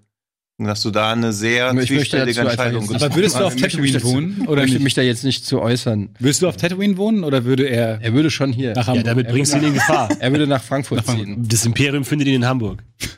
Damit bringst du ihn in Gefahr, okay? Also ich finde, ich finde Obi-Wan wirklich eine ganz tolle, ich finde es eine ganz tolle Entscheidung für meine Mutter. Tino, ich muss kurz sagen, ich kenne deine Mutter jetzt nur flüchtig. Mhm. Aber wie gut ist ihr Englisch? Very good, Very good. very good. Wirklich? Very, very yes, good? Very, very. Okay. Wollte ich nur mal ansagen, weil meine Wahl ist Österreicher, der kann sich auch mit einer deutschen Frau unterhalten, wohingegen bei euch beiden kommt es erstmal zu kommunikativen Schwierigkeiten. Ja, aber, Aber die, du hast wenn gesagt du, Brad Pitt. Was denn jetzt? wenn du Harry? Heinrich Harrer! Aber dann reden kannst du ja nicht immer, du kannst ja nicht immer switchen. Ja. Wieso? Mal, Der ist mal, im Film mal auch ist es ein Heinrich Harrer, mal ist es Brad Pitt. Der ist im Film auch ein Österreicher und ich will gleich noch eine ja, Sache aber das ist ja sagen. so. Ich möchte ganz kurz noch Quatsch eine Sache anmerken. Schauspieler und der Rolle ganz kurz. Be be bevor meine beiden Hyänenkollegen hier direkt drauf eingehen. Ja, Heinrich Harrer hatte in seinen Jugendjahren Kontakte Während der NS-Zeit hat er einige persönliche Fehler gemacht. Er war streckenweise Mitglied der SA, dann auch der SS. Das hat er als einen persönlichen Fehler abgehakt und er ist darüber hinweg. Bevor meine Kontrahenten das jetzt ins Spiel bringen, möchte ich das völlig offen hervorbringen. Er hat mit seiner Vergangenheit abgeschlossen und deswegen finde ich es jetzt unfair, wenn ihr das jetzt gegen ihn in, ins Feld führen würdet. Aber deine Mutter ist ja jetzt eher liberaler eingestellt. Kommt sie denn da, kommt sie da nicht zu Querelen? meine, Mutter ist auch historisch interessiert und da wäre es natürlich für jemanden, der live dabei war, natürlich ein interessantes Gesprächsthema, das Ganze aufzuarbeiten. Ich glaube, so eine Beziehung ist ja auch ein Geben und Nehmen. hab und ich glaube, meine Mutter kann da auch genug.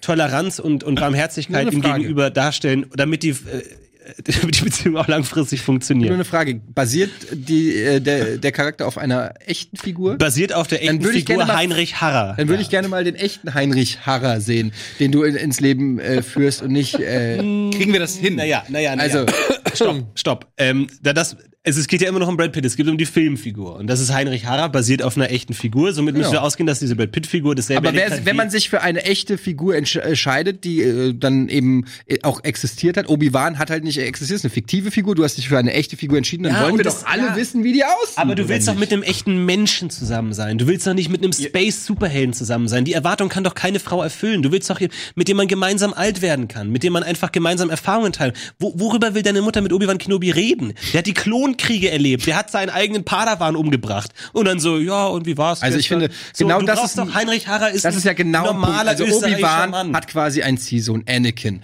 Äh, man kann sich so gut austauschen über die Erziehung. Was Da ihr als kommt er negativ- her, weil Ey, bei Anakin was ihr ne? Als das, ja, aber genau da. Meine Mutter ist Lehrerin gewesen. Sie kann ihm, glaube ich, wichtige Ratschläge geben für seine Situation. Er kann sagen, hier, pass mal auf, bei uns auf Tatooine läuft es so. ähm, da kriegen die halt direkt auf, von, auf, von den Tuskenreitern aufs Maul. War klar, dass er irgendwann ausrastet. Ich finde, es ist, da kann ein richtiger Austausch stattfinden. Jeder kann was in die Beziehung werfen. Bei dir ist es eine komplette Abhängigkeit von diesem tollen Typen. Was bietet denn deine Mutter Interessantes für Heinrich Harrer oder Brad Die Pitt? gehen gerne gemeinsam wandern. Meine Ja, aber- äh, Mutter war schon oft in Tibet unterwegs. Und außerdem, ich, ganz kurz, mir gerade ein Widerspruch ausgefallen. Einerseits sagst du, der Jedi-Orden ist ein Vorteil, weil, weil irgendwie die Sexgefahr nicht da ist. Aber Jedi-Ritter dürfen auch keine Frauen als Partner haben. Also Obi-Wan Kenobi kann gar nicht mit deiner Mutter äh, in eine Beziehung gehen. Das ist ihm untersagt vom Orden. Nein. äh, doch, da- Und der ist bis Lebensende Teil des ist ja die. Jedi-Ordens. Hast du über einen Star Wars Teil gesehen? Darum geht die ganze, darum geht ja alles. Um das Liebesleben von Obi-Wan Kenobi? Nicht Nein, aber wirklich. darum, ob Jedi, ob Jedis Liebe äh, äh, ähm, empfinden dürfen oder nicht. Und Sie da, dürfen aber die ganze auf keinen Tragik, Fall in eine Beziehung mit einer älteren, sehr gut aussehenden Dame. Das darf auf keinen Fall sein. Doch, das darf auf jeden Fall sein. Meiner Meinung nach darf das sein. Äh, Luke Skywalker hat eine Liebesbeziehung zu seiner Schwester. Luke Skywalker. Ja, aber das ist doch auch, als er Liebe- wusste, dass es seine Schwester ist. weiß nicht, ist Unterschied. Aber er liebt seine Schwester, er hat eine familiäre Liebe. Ein Liebe- Kuss ist nicht Liebe, Eddie, jetzt wird's albern. Also du willst mir sagen, Luke Skywalker liebt seine Schwester nicht? Wie, eine Schwe wie man eine Schwester liebt, wie man ein Geschwister liebt. Ja. Ja, aber darum Und geht's ein, doch gar ein, nicht. Aber ein, eine nicht sexuelle äh, Partnerschaft kann doch genauso äh, auch funktionieren. Das stimmt, Eddie plädiert ja auch für eine nicht sexuelle Partnerschaft. Ähm, vielleicht. Aber das ist ist da kein Daten. Es geht, wie- das ist würdest du daten lassen. Das ist kein Daten. Das ist eine Das ist hängen Freundschaft. Das ist eine. Freundschaft. Das Ja, ist aber Daten, Daten unter fast Eddie nimmt ja 70-Jährigen, seine natürlich. Mutter auch nur als Mutter wahr und gar nicht als vollständige Frau, die auch noch Bedürfnisse und Vorlieben hat und auch irgendwie sich selbst romantisch verwirklichen will. Richtig. Und bei dir ist das Problem, deine Mutter geht gern wandern, Heinrich Harrer geht gern Bergsteigen. Das nee, meine Mutter geht auch gern Bergsteigen. Das habe ich jetzt. Wie gesagt, vielleicht hast du ihr Buch Ja. gelesen, wie sie in Tibet Was war. ein Aber Zufall. Heinrich Harrer reitet gerne rückwärts Pferde. Ah, ja, meine Mutter reitet auch gerne rückwärts Pferde. Im Film geht's darum, dass er wandert, dass er bergsteigt. Und das macht meine Mutter immer, da habe ich mir halt so ausgesucht, Ja, weil ich clever bin ich- und nicht einfach die erste Person eingefallen ist, Über über mein deine Bett Mutter hängt. wurde halt bisher noch kein Film gedreht, deshalb gehe ich davon aus, zumindest keiner unter 18, deshalb gehe ich davon Okay, alles Deshalb gehe ich davon aus, dass Heinrich Harrer vielleicht ein besserer Bergsteiger ist und ich möchte halt auch gern für deine Mutter vermeiden, dass er sie einfach sterbend im Basiscamp Überhaupt liegen nicht. Das lässt. macht doch gerade einen guten Bergsteiger aus, dass er sich um seine Kollegen kümmert und sie nicht abstürzen lässt. Ein guter Bergsteiger richtet sich immer nach dem schwersten Glied. Und natürlich, meine Mutter ist natürlich nicht die beste Bergsteigerin der Welt, wie Heinrich Harrer, aber man könnte zusammen viel erleben und auch im Alter können sie zusammen noch unterwegs sein. Und er passt auf sie auf. Tino, sag mir noch mal bitte, warum der Geschworene Nummer 8 der perfekte Partner für deine Mutter ist. Weil er ein normaler, bodenständiger Typ ist, der einfach nur versucht, das Richtige zu machen. Und genauso jemand möchte ich für meine Mutter. Der versucht, die Wahrheit zu erkennen, der auch einsehen würde, wenn andere Leute Unrecht hätten und ihnen das Recht gibt. Außerdem sieht Henry Fonda gut aus. Jack Lemmon ist eigentlich auch ganz okay. Super langweilig und diskutiert den ganzen Tag. Hallo, das ist der sch schrecklichste Ehepartner, den man sich überhaupt nur vorstellen kann.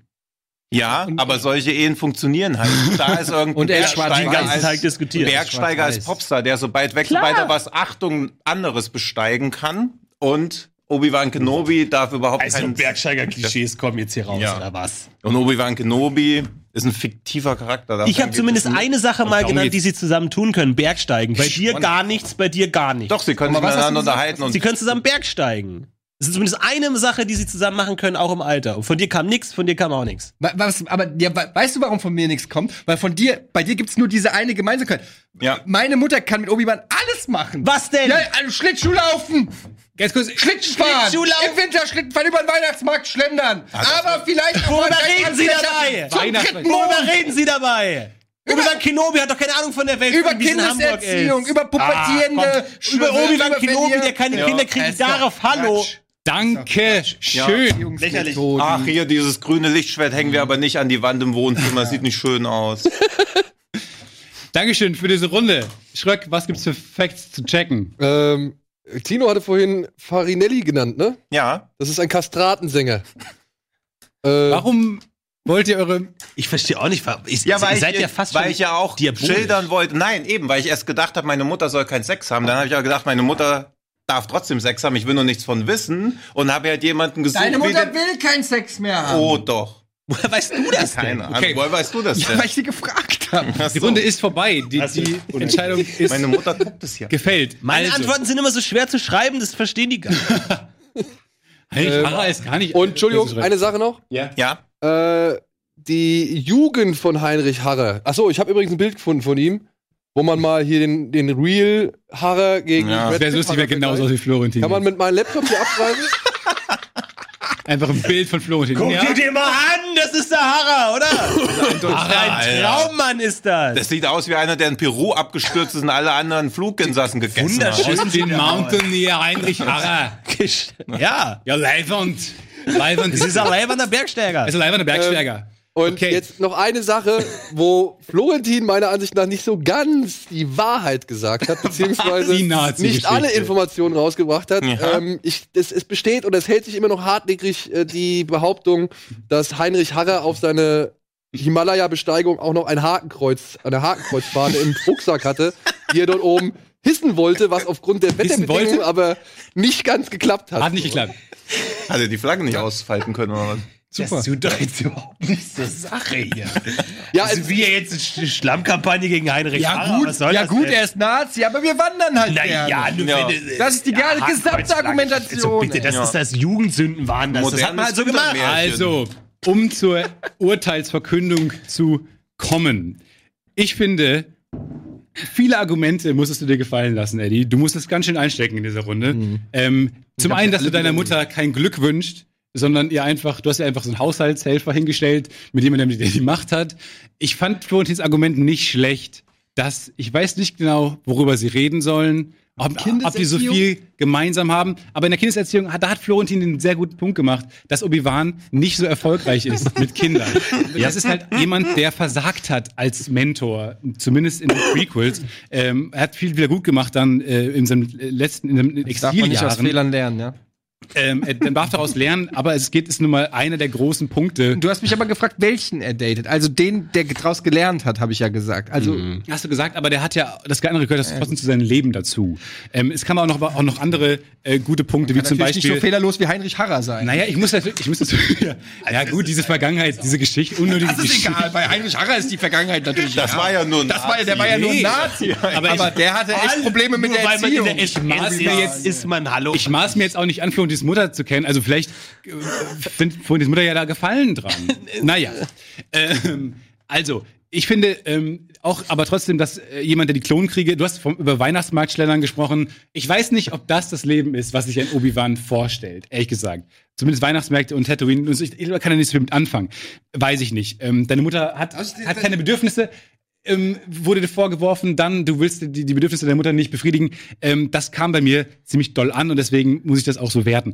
Ähm, bei Tino ähm, kam für mich nicht so richtig ganz gut raus, warum das der perfekte ist. Die anderen beiden haben ganz gut äh, argumentiert, warum äh, die Gespräche vielleicht ein bisschen langweilig sind, die, die Beziehung vielleicht ein bisschen langweilig ist, zumal man ihn ja auch nur aus diesem Gerichtssetting kennt. Und er ist ja wirklich, also man Schon weiß, Heinrich Harrer kennt man, man natürlich weiß aus dem so. Himalaya-Setting. Das ist Naja, man- den Film gesehen? ich habe sehr Ja. viel über Heinrich Harrer erfahren in den letzten Minuten und muss sagen, ich bin ja schon Klar, es war nicht alles im Grün.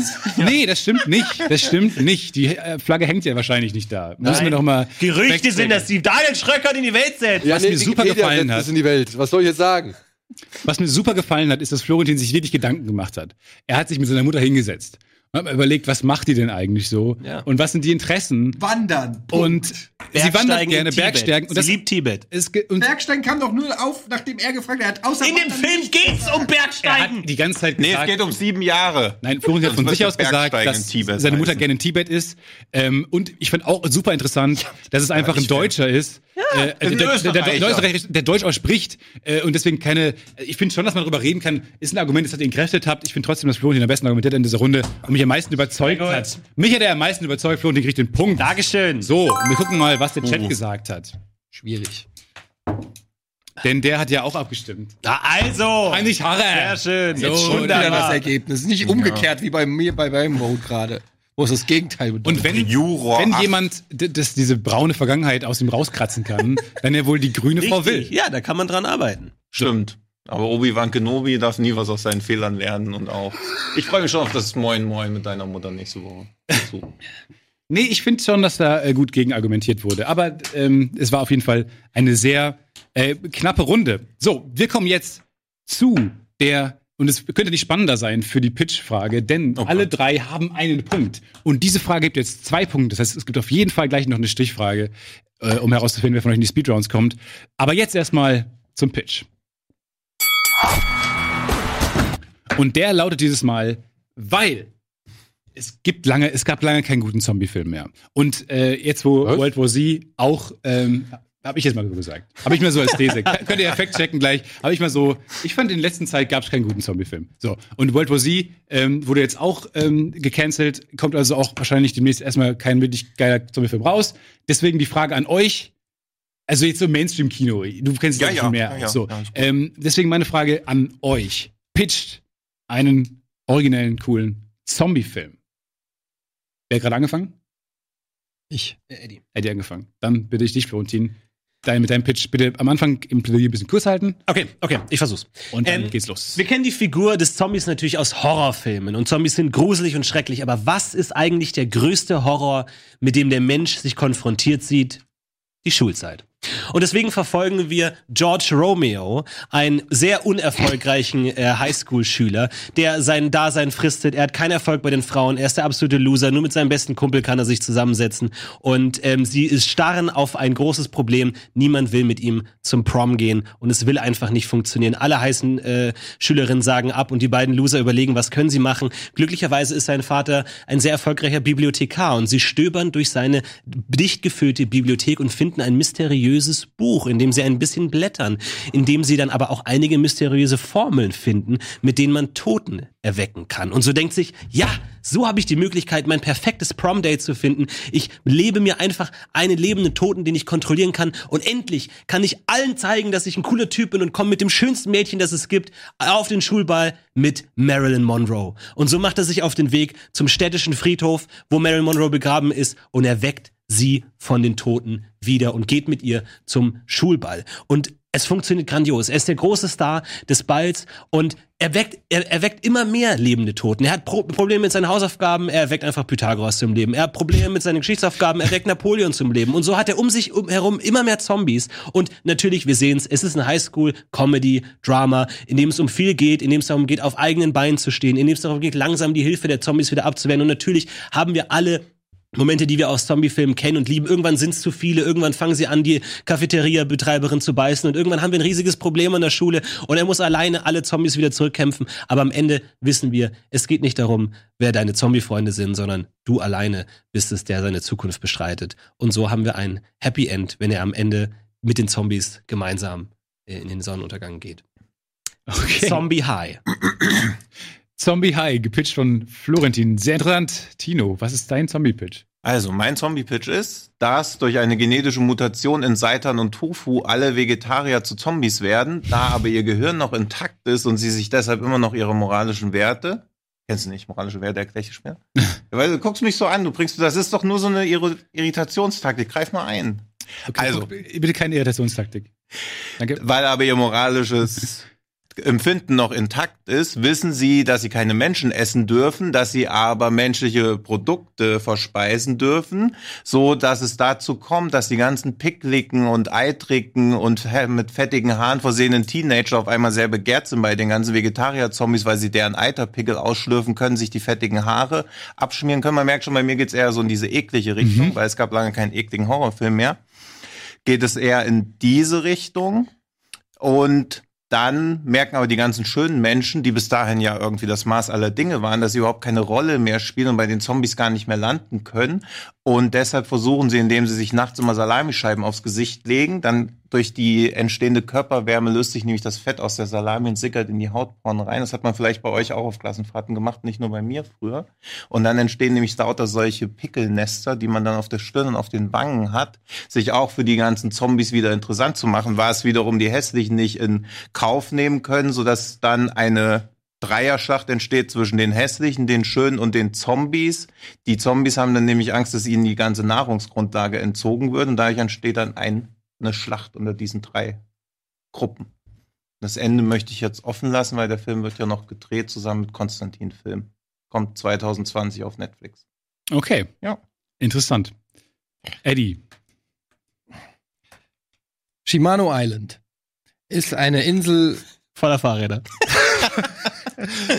voller Gangschaltung. Ähm, Shimano Island ist ähm, im Prinzip eine Art ähm, Jurassic Park mit ähm, Zombies. Das ist nicht der Filmpitch, lass mich bitte ausreden. Ähm, es ist, äh, Leute kommen dahin und es, es gab äh, Experimente, wie man das halt so kennt, und es wurde, es gab eine Zombie-Epidemie. Die Menschheit hat die Zombies im Prinzip größtenteils vernichten können. Ein paar konnten sie fangen und als Überlebensobjekte haben ein paar findige Leute daraus einen, einen Gesellschaftspark gemacht, Shimano Island, wo die ganze Familie hingeht und angeketteten Zombies zugucken kann, ihnen Gehirn äh, von Tieren zuwerfen und gucken, wie die reagieren, ein bisschen ärgern, weil sie auch ein bisschen dumm und tollpatschig sind, also ein Spaß für die ganze Familie. Natürlich geht das alles schief ähm, und das Militär muss eingreifen, als diese Zombie äh, Island äh, droht auszubrechen und eine große Rakete auf diese Insel fliegt.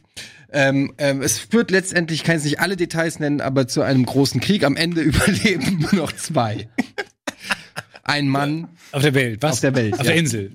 auf Shimano Island? auf der Shimano Island, die dann quasi abgegrenzt ist vom, vom Rest. So äh, musst du dir das vorstellen. Auf dieser Insel ist nur noch ein Typ, Johnson McGregson. Und ähm, so, Johnson McGregson ähm, und ein Zombie. Sind die einzigen beiden, die auf dieser äh, Insel sind. Äh, ähm, sie lernen natürlich erst im Laufe des Films voneinander, dass sie überhaupt da sind. Der Zombie ein bisschen später als der ähm, Johnson McGregson, weil er ein Gehirn hat. Jedenfalls ähm, ist es halt am Ende so, du hast ein bisschen so dieses Ding, dass er komplett allein ist und vor der Wahl steht, ob er ähm, den einzigen Überlebenden auf dieser Insel töten muss und dann komplett alleine ist, oder ob er versucht, mit dem Zombie eine Art Freundschaft aufzubauen ähm, und lernt, dass das Monster, das täglich sein Leben bedroht, eigentlich die einzige Möglichkeit ist für ihn, wirklich zu überleben, weil sonst würde er in Einsamkeit sterben. Das entsteht alles aus dieser Prämisse, die ich vorher gesagt habe. Ähm, der Film heißt Shimano Island, kommt nicht auf Netflix, ähm, damit er für die Oscars eingereicht werden kann. Okay. Interessant. Aber wenn er der Einzige auf der Insel ist, dann weiß er eh schon, dass er, dass es kein Überleben gibt, oder? Wie?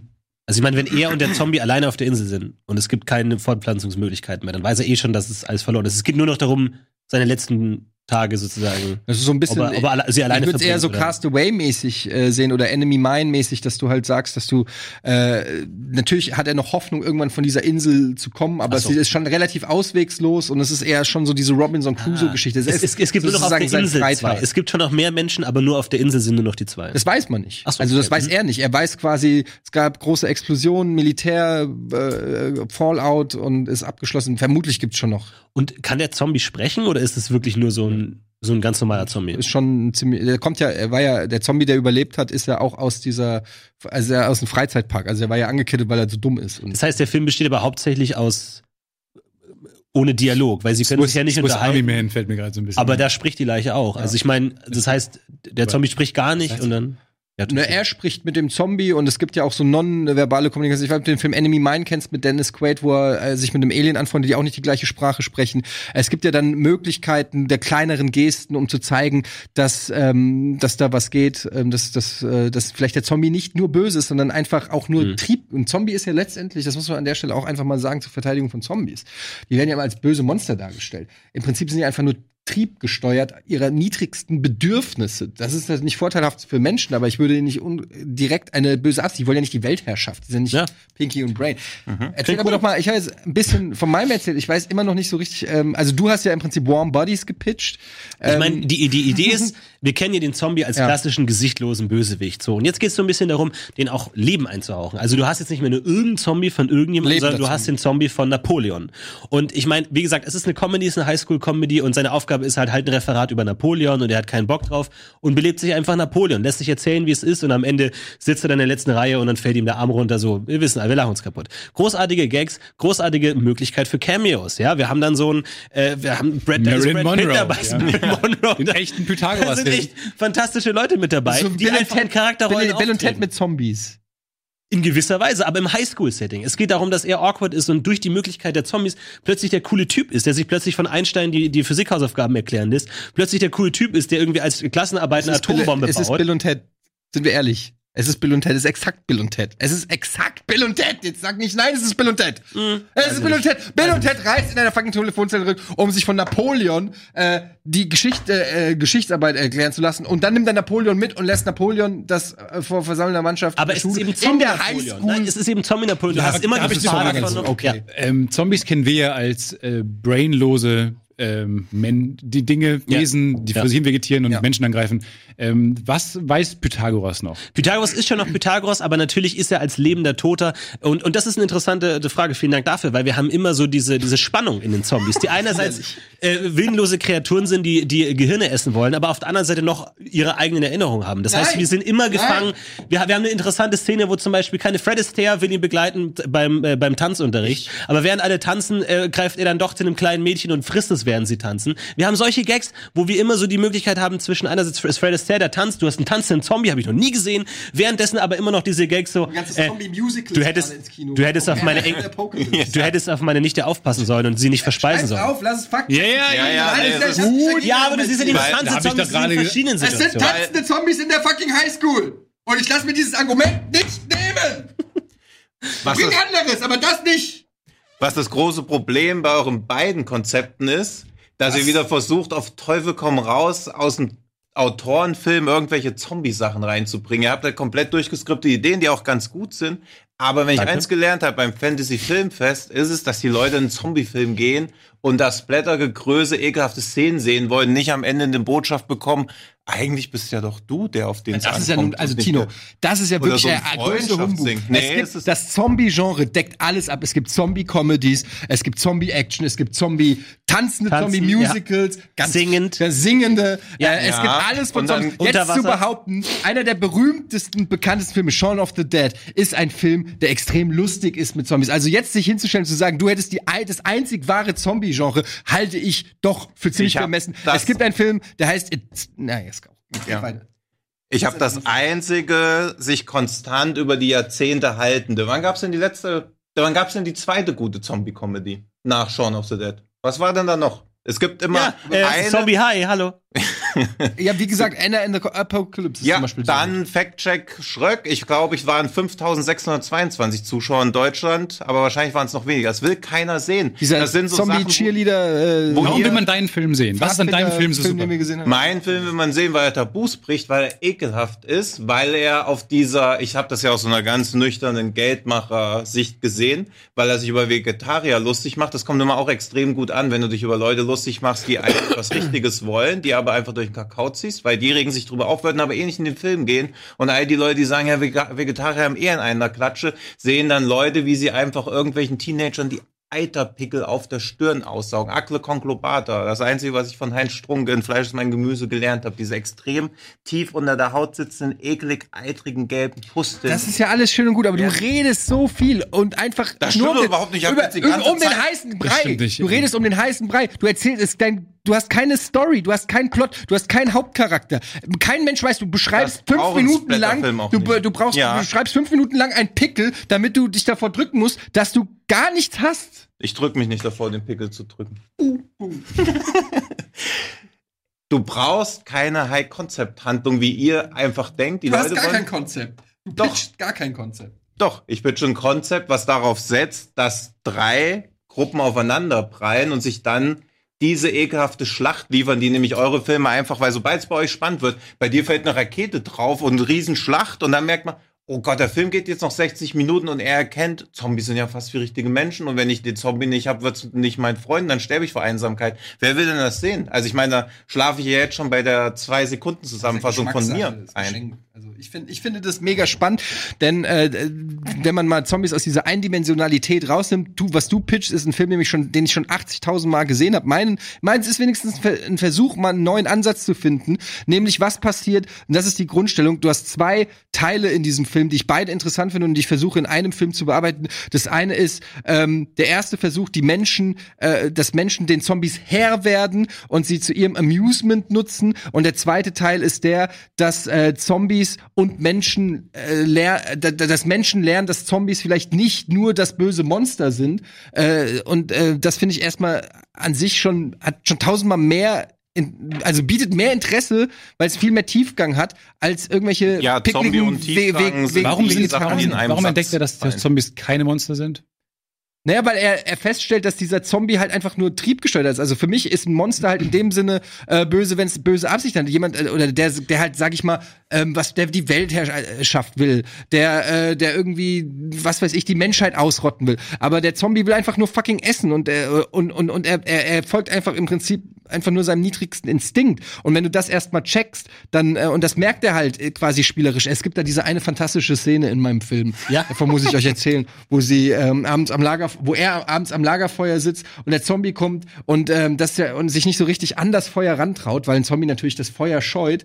Und äh, da gibt es wirklich diese rührende Szene, wo er das Feuer ausmacht am Lagerfeuer, damit der Zombie sich zu, äh, zu, äh, zu ihm setzen kann oder zu ihm kommen kann. Und das ist so eine schöne symbolische Szene, weil wo hat man das schon mal gesehen, dass man das Feuer löscht, damit der Zombie in dein Leben kann. Das Ja. können wir ja einfach auch tagsüber sich zu ihm setzen. Also, das ist ja auch wieder nur ein billiger dramaturgischer Effekt, um da rein Effekt Ja, aber warum ist denn Dramaturgie falsch in einem Film? Warum ist denn Dramaturgie falsch in einem Zombie-Film? Also, dieses, dass du Zombie-Film und Tiefgang in einem Satz, das ist wieder, das guckst du, das guckt wieder Schröcker, da wird wieder 20 Minuten bei Kino Plus drüber gesprochen, es wird wieder den Leuten empfohlen, alle feiern total ab, keiner guckt. Du weißt doch genau, wie das läuft mit so einem Film. Es geht ja darum, ob es ein guter Film ist. Ob es jemand guckt oder nicht, es geht darum, ist es ein cooler Film. Genau. Und bei dir habe ich keine neue Idee gesehen. Ich meine, klar, Zombie-Film eklig und sich über Vegetarier lustig machen, ist der lämste Witz, den es gibt. Richtig. Und da sehe ich einfach nicht mehr. Ich finde Eddies Idee durchaus kreativ. Und ja, aber wir wollen doch einen guten Film pitchen. Ich meine, Nee, du kannst ja nicht sagen, alle Leute nicht. hassen Vegetarier, also machen wir jetzt einen Vegetarier. Mir wurde nicht gesagt, dass es um einen guten Film geht. Ja, es wir wollen, es geht ja hier in dieser ganzen Sendung einfach um es, gute Nee, Filme. es geht um einen Film, den sich Leute anschauen würden. Hm, na gut. Ja. Muss, muss Stefan entscheiden. Ich finde Eddies äh, äh, Idee sehr kreativ und sehr cool. Ich kann mir den Film nur nicht vorstellen. Ich weiß nicht, wo da die äh, Ent- Entwicklung statt, stattfinden soll. Weil letztlich, so wie ich dich jetzt verstanden habe, bleibt der Zombie ja den ganzen Film lang ein willenloser, ähm, triebgesteuerter Zombie. Was soll da passieren? Es kann ja keine Versöhnung geben, es kann ja keine Annäherung geben. Klar, das ist eine herzerwärmende Szene und ich hatte Gänsehaut, als du sie erzählt hast. Ich finde sie ganz toll. Aber die Frage ist, wo geht dieser Film? Also, das muss ja, das, die, der Film geht ja nicht nur drei Minuten, sondern 90 Minuten lang. Was Aber- passiert denn da? noch? Ja, aber ich finde, ich habe schon sehr viel Story-Elemente gepitcht und ich finde es immer, das machst du immer bei diesen Pitches, dass du dann von mir Ich- auch ein, ich ein, mir ein, Film ein rundes. Ende und so weiter erwartet. Das finde ich dann ein bisschen, ich geht's habe ein, ein Pitch ist eine Idee, äh, ist eine Idee, die man skizziert. Ich habe natürlich nicht ein 90-seitiges Drehbuch geschrieben, wo bis auf die letzte Seite jeder Cliffhanger beschrieben ist, hast du aber auch nicht. Du hast einfach nur gesagt, es geht im College und die können äh, die Zombies äh, können durch die Zeit reisen und das Tolle daran nicht ist, dass du Zeit jede Persönlichkeit der Welt noch mal als Zombie hast. Und das ist halt einfach auch da, und ich frage dich ja jetzt auch nicht, wie geht der Film aus? Wie ist der Enddialog? Was passiert dann? Was ist die Katha äh, Katharsis? Also das finde ich, sollten wir hier in diesem Pitch nicht Ich machen. Das würde aber mich auch gerne mal fragen, wo man denn die Leiche von Pythagoras und so herbekommt. Also es wirkt mir nach sehr vielen Plotholes. Da muss man natürlich dann gucken, wo der Fi- Film spielt und was es für mögliche Leichen da in der Ja, Gegend beantworte wieder- das doch nicht. nicht Ja. Roadtrip. Hallo alle lieben Roadtrips. Steig ins Auto, coole er mit seinem Nerd-Kollegen und schön aus der letzten Reihe fahren hin und holen sich Pythagoras Frage aus Athen. Ja, Was ist für ein geiler Roadtrip? Das ist der ganze Mittelteil. Das ist so ein ich denke, es ist ein Highschool, okay. die ganze Highschool im Auto. Eh, ist einfach ein Teil, ein- Segment im Highschool-Film. Ja, Roadtrips gibt's immer wieder. Man holt sich Alkohol oder was auch immer. So holt man ab Pythagoras. Hallo? Ich bedanke mich. Das ist doch geil. okay. Dankeschön, ich bedanke mich sehr für eure Pitches. Äh, sehr emotional wurde gekämpft. Ähm, Schröck, wurde denn grober Unfug erzählt oder ging das faktenmäßig alles klar? Naja gut, ich meine, es sind ihre Filme. Naja, es wurden ein paar Sachen ja auch in Richtung, es wurde ein bisschen über Zombiefilme gesprochen und so. Ich habe ein bisschen Aber ja, ähm, wo man Timo auf jeden Fall recht gehen kann, Anna and the Apocalypse war tatsächlich so unerfolgreich, dass er noch nicht mal in dieser Jahreszahlenliste äh, auftaucht, weil er halt so wenig Zuschauer hatte, dass er nicht mal in die Top doch gar 100 nicht. Untergekommen ist. Also zumindest nicht, nachdem ich gerade eben bei Inside Kino geguckt habe. Mich würde mal interessieren, äh, was ist denn mit Bill und Ted? Ähm, es kamen ein paar Vorwürfe in Richtung Florentin. Die sind leider, also da muss ich auch Florentin ein bisschen widersprechen, was in Sachen Kreativität angeht, so, also was er da gepitcht hat. Da sind schon drei, vier Filme so ein bisschen zusammengemauschelt und vor allem Bill und Ted. Und da ist für mich dann auch die Frage gewesen, wie man an diese Leichen von Pythagoras oder so Napoleon rankommt. Genau, das würde ich ja dann gleich bewerten. Ähm, auf jeden Fall kam, kam natürlich äh, ein paar Mal der Vorwurf, dass es das so ähnlich schon mal gibt. Okay, kommen wir zur Urteilsverkündung. Ähm, Tino, ähm, die anderen beiden haben dich leider K.O. ge gehauen mit, du hast keinen keinen Hauptcharakter und keine Story. Ähm, mir persönlich reicht ähm, ekelhaft und äh, Dennis Blätter ähm, Ambition nicht. Und auch, wie ich finde, der, der, der ähm, wie Florentin zu Recht gesagt hat, der unoriginelle Gag, dass Vegetarier äh, manchmal Ja, uncool sind. das zieht aber leider an den Kinokassen. Guck ja, dir an, okay, aber Zombies ähm, greifen das Oktoberfest genau, an. aber wir sind- Lief mega. ich muss ja leider jetzt ähm, Ja, ja, das Urteil fällen und ich würde diesen Film mir nicht angucken wollen. Ähm, was mir sehr leid tut. Ähm, Florentin, ähm, du hast, finde ich, einen sehr coolen Film gepitcht. den es leider halt einfach schon ein paar Mal so gibt. Mir selber fallen diverse Sitcom-Episoden ein. Äh, auch bei, bei Family Guy wurde das schon mal gemacht. Ähm, äh, Glaube ich auch ein Referat. Es fühlt sich auch an wie die Simpsons-Folge. Also man hat es schon ein paar Mal hier und da gesehen. Du hast natürlich den stringentesten Film gepitcht. Du hattest einen Anfang, eine Mitte und ein Ende. Du hast Szenen erzählt, ich konnte mir das vorstellen, du hast das Genre definiert, es hat mir Spaß gemacht. Ich finde nur, man kann dir durchaus vorwerfen, dass die Idee leider nicht originell ist. Und ich würde mir diesen Film auch deswegen nicht so gerne angucken wollen. Das wurde sehr deutlich in der Diskussion, dass das nicht so wahnsinnig ähm, neu ist. Bei Eddie mag es sein, dir wurde vorgeworfen, dass du jetzt nicht unbedingt das Mega-Ende hast äh, und die, die schon mega zu Ende gedacht hast, wie der Film aussieht. Äh, mir persönlich hat das trotzdem so viel Spaß gemacht, mich über diesen Jurassic Park mit Zombies äh, Gedanken zu machen, äh, wo die, ich finde das lustig, ich kann mir das gut vorstellen, wo die da leben, ich kann mir das gut vorstellen. Ich hätte mir gewünscht, dass jemand noch, dass man mit so einer Gun durchlaufen kann und selber auch ein paar Kommis, äh, Zombies äh, kaputt machen kann. Lustig, dass du es ansprichst. So Westworld-mäßig.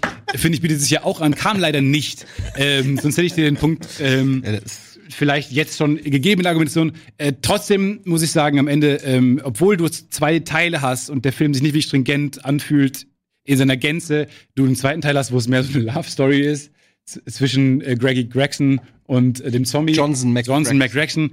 Ähm, trotzdem hat es sich für mich äh, nach der originellsten Idee angehört und deswegen würde ich den gerne Ja, gucken und deswegen kriegt Eddie den Punkt. Glückwunsch. So, Harte Arbeit wird belohnt. und damit gucken wir noch einmal in die Community, was denn die am liebsten sehen wollen. Die wollen gerne Zombie High sehen. Tatsächlich Ja, gerne das Skript liegt bei mir. Meldet Zombie euch. High. Meldet euch. Shimano Guckt aber, Island. oder guckt es, Ist es das cleverste Product Placement, das ich je gesehen habe? Das hat einen Sponsor halt. Der fährt auch auf, am Ende mit dem Fahrrad. ja, alles war nur eine lange Werbung. Shit. Ja, das Shimano wären sie so zusammen dann Tandem. aber interessant. ähm, ja, leider kamen die veganen Zombies auch hier nicht so gut an. Ja. Ist kein Problem, denn du hast ja noch die Chance, Eben. äh, gemeinsam mit Florentin gleich ähm, zu gucken, wer von euch beiden in der Stichfrage denn in die, in die Speedrounds schafft. Ähm, das finden wir nach der Werbung raus, wer Eddies Finalgegner wird. Bis, bleibt bitte dran. Bis gleich. Filmfights. Herzlich willkommen zurück. Wir finden jetzt heraus, wer der Finalgegner von Eddie wird. Äh, und das machen wir ähm, genau in dem gleichen Prinzip, wie wir später auch dann gleich die Speedrounds machen. Denn es geht nach dem alten bewährten Prinzip, also stelle ich jetzt im Prinzip auch schon die, die Speedrounds hier vor, ähm, 30, 30, 15, 15. Heißt, wer zuerst eine Antwort auf eine Frage, die ich gleich stelle, gibt, der hat 30 Sekunden Zeit, die besten Argumente zu liefern, mit Emotionen, mit Passion, mit Leidenschaft. Und der Gegner hat dann 30 Sekunden Zeit, darauf zu antworten. Dann hast der, der zuerst geantwortet hat, äh, nochmal 15 Sekunden Zeit, um darauf einzugehen und nochmal neue Punkte zu bieten, nochmal kurz ein Schlussplädoyer zu finden, woraufhin sein Gegner nochmal 15 Sekunden hat, das Gleiche zu tun. Ist es einigermaßen verständlich? Wer zuerst antwortet, muss auch dann direkt loslegen und argumentieren. Genau. Okay, dann geht's für euch beide jetzt um den Finaleinzug. Ich bin sehr gespannt. Die Stichfrage lautet: Welches ist das schrecklichste Filmmonster? Die Frage kommt von Monza 1. Ähm, Shape of Ich- Water. Ach, dann Ähm, ich, fand, ich fand dieses Fischviech einfach super ätzend und ich fand es ekelhaft und, und dass es die ganze Zeit Eier isst und man sich vorstellt, dass der Atem konstant nach Ei riecht und dann erzählt man da diese Liebesgeschichte mit ihr und dann knutschen die rum und ich denke die ganze Zeit nur an Ei, weil die ganze Zeit an nichts anderes ist als Ei und ähm, ich fand es einfach sehr merkwürdig und befremdlich, aber vielleicht wollte uns der Film auch genau das zeigen, dass Liebe auch entstehen kann zwischen zwei Partnern, die auf den ersten Blick nicht zusammenpassen. Ähm, aber mich hat es einfach sehr irritiert und ähm, ich habe schlecht geträumt von diesem Film. Du hast 30 Sekunden Zeit, darauf zu antworten. Für mich ist das schrecklichste Filmmonster das Filmmonster, was man nicht sieht. Denn das, was man sich in der Vorstellung vorstellt, ist immer schrecklicher als das, was man schlussendlich sieht.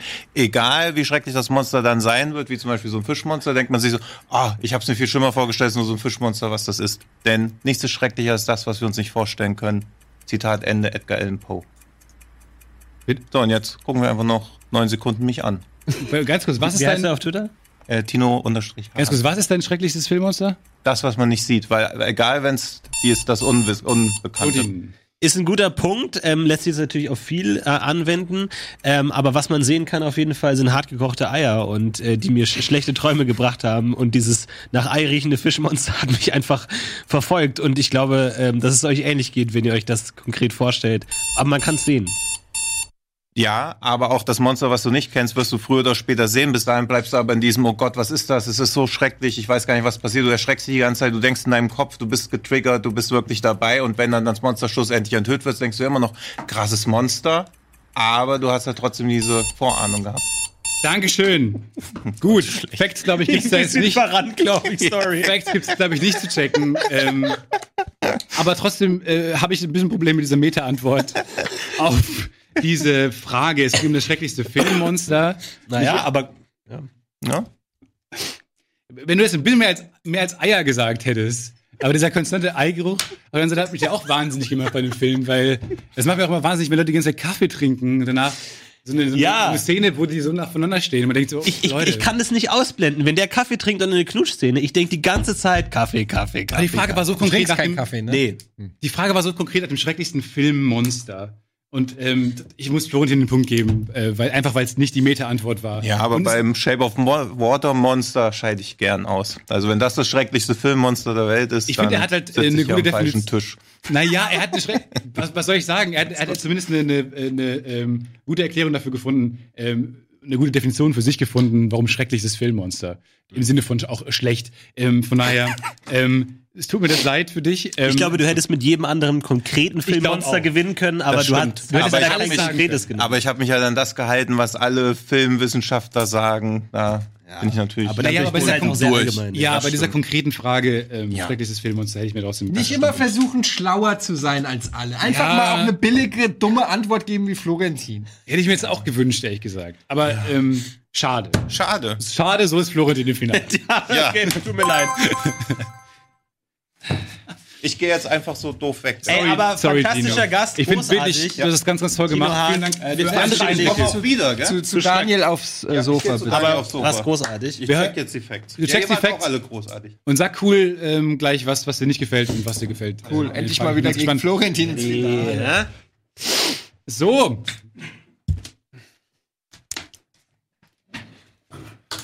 Erstmal noch vielen Dank an Helle, meine Herren, der ist aber Ed groß. Monza 198 für diese fantastische Frage gerade eben. Ich hoffe, du hast die, eine befriedigende Antwort bekommen. Ich glaub, bin Da mir hundertprozentig sicher, dass nicht. Richtige Die- Antwort war, wissen wir alle, Michael Jackson. Michael Jackson. So. Die, die Den erste Moonwalker meine ich. Frage jetzt im Finale kommt von Astrid Screech. Screech. Vielleicht Skreech, Frau Skreech sagt, fragt uns. Seid ihr bereit? Ja. Frage Nummer eins. Welche Filmfigur braucht einen Kinofilm? Bernd das Brot oder die Diddelmaus? Diddlemaus. Ähm, wir alle kennen Diddlemaus und ehrlich gesagt, ich wäre da sofort für eine Horroradaption, weil diese riesigen Füße, sorry, aber ich hatte immer das, als sie die das getauscht haben, ich hatte immer riesige Angst vor der Diddlemaus. Ich war auch sehr jung, aber diese riesigen Füße und ich kann mir wirklich vorstellen, so ein Film, wo so ein Mädchen irgendwie so einen süßen Stoffhasen geschenkt bekommt und die sitzen zu Hause und dann plötzlich mitten in der Nacht das Kind äh, schläft und plötzlich diese, dieser Hase so und das Kind wacht auf und sagt, Mama, Mama, der Hase hat sich bewegt. Und die Mutter, nee, es kann nicht sein. Aber irgendwann bemerkt auch die Mutter, dass der Hase sich bewegt.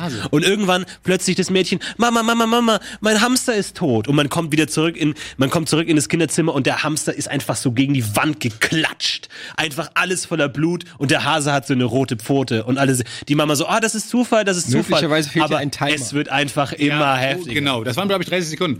Eddie, Ja, genau noch 14 Sekunden. Ihr warte mal. Was Naja? Hat er, noch, hat er noch 14 Sekunden? Ich komm, ich mach einfach. Bernd das Brot.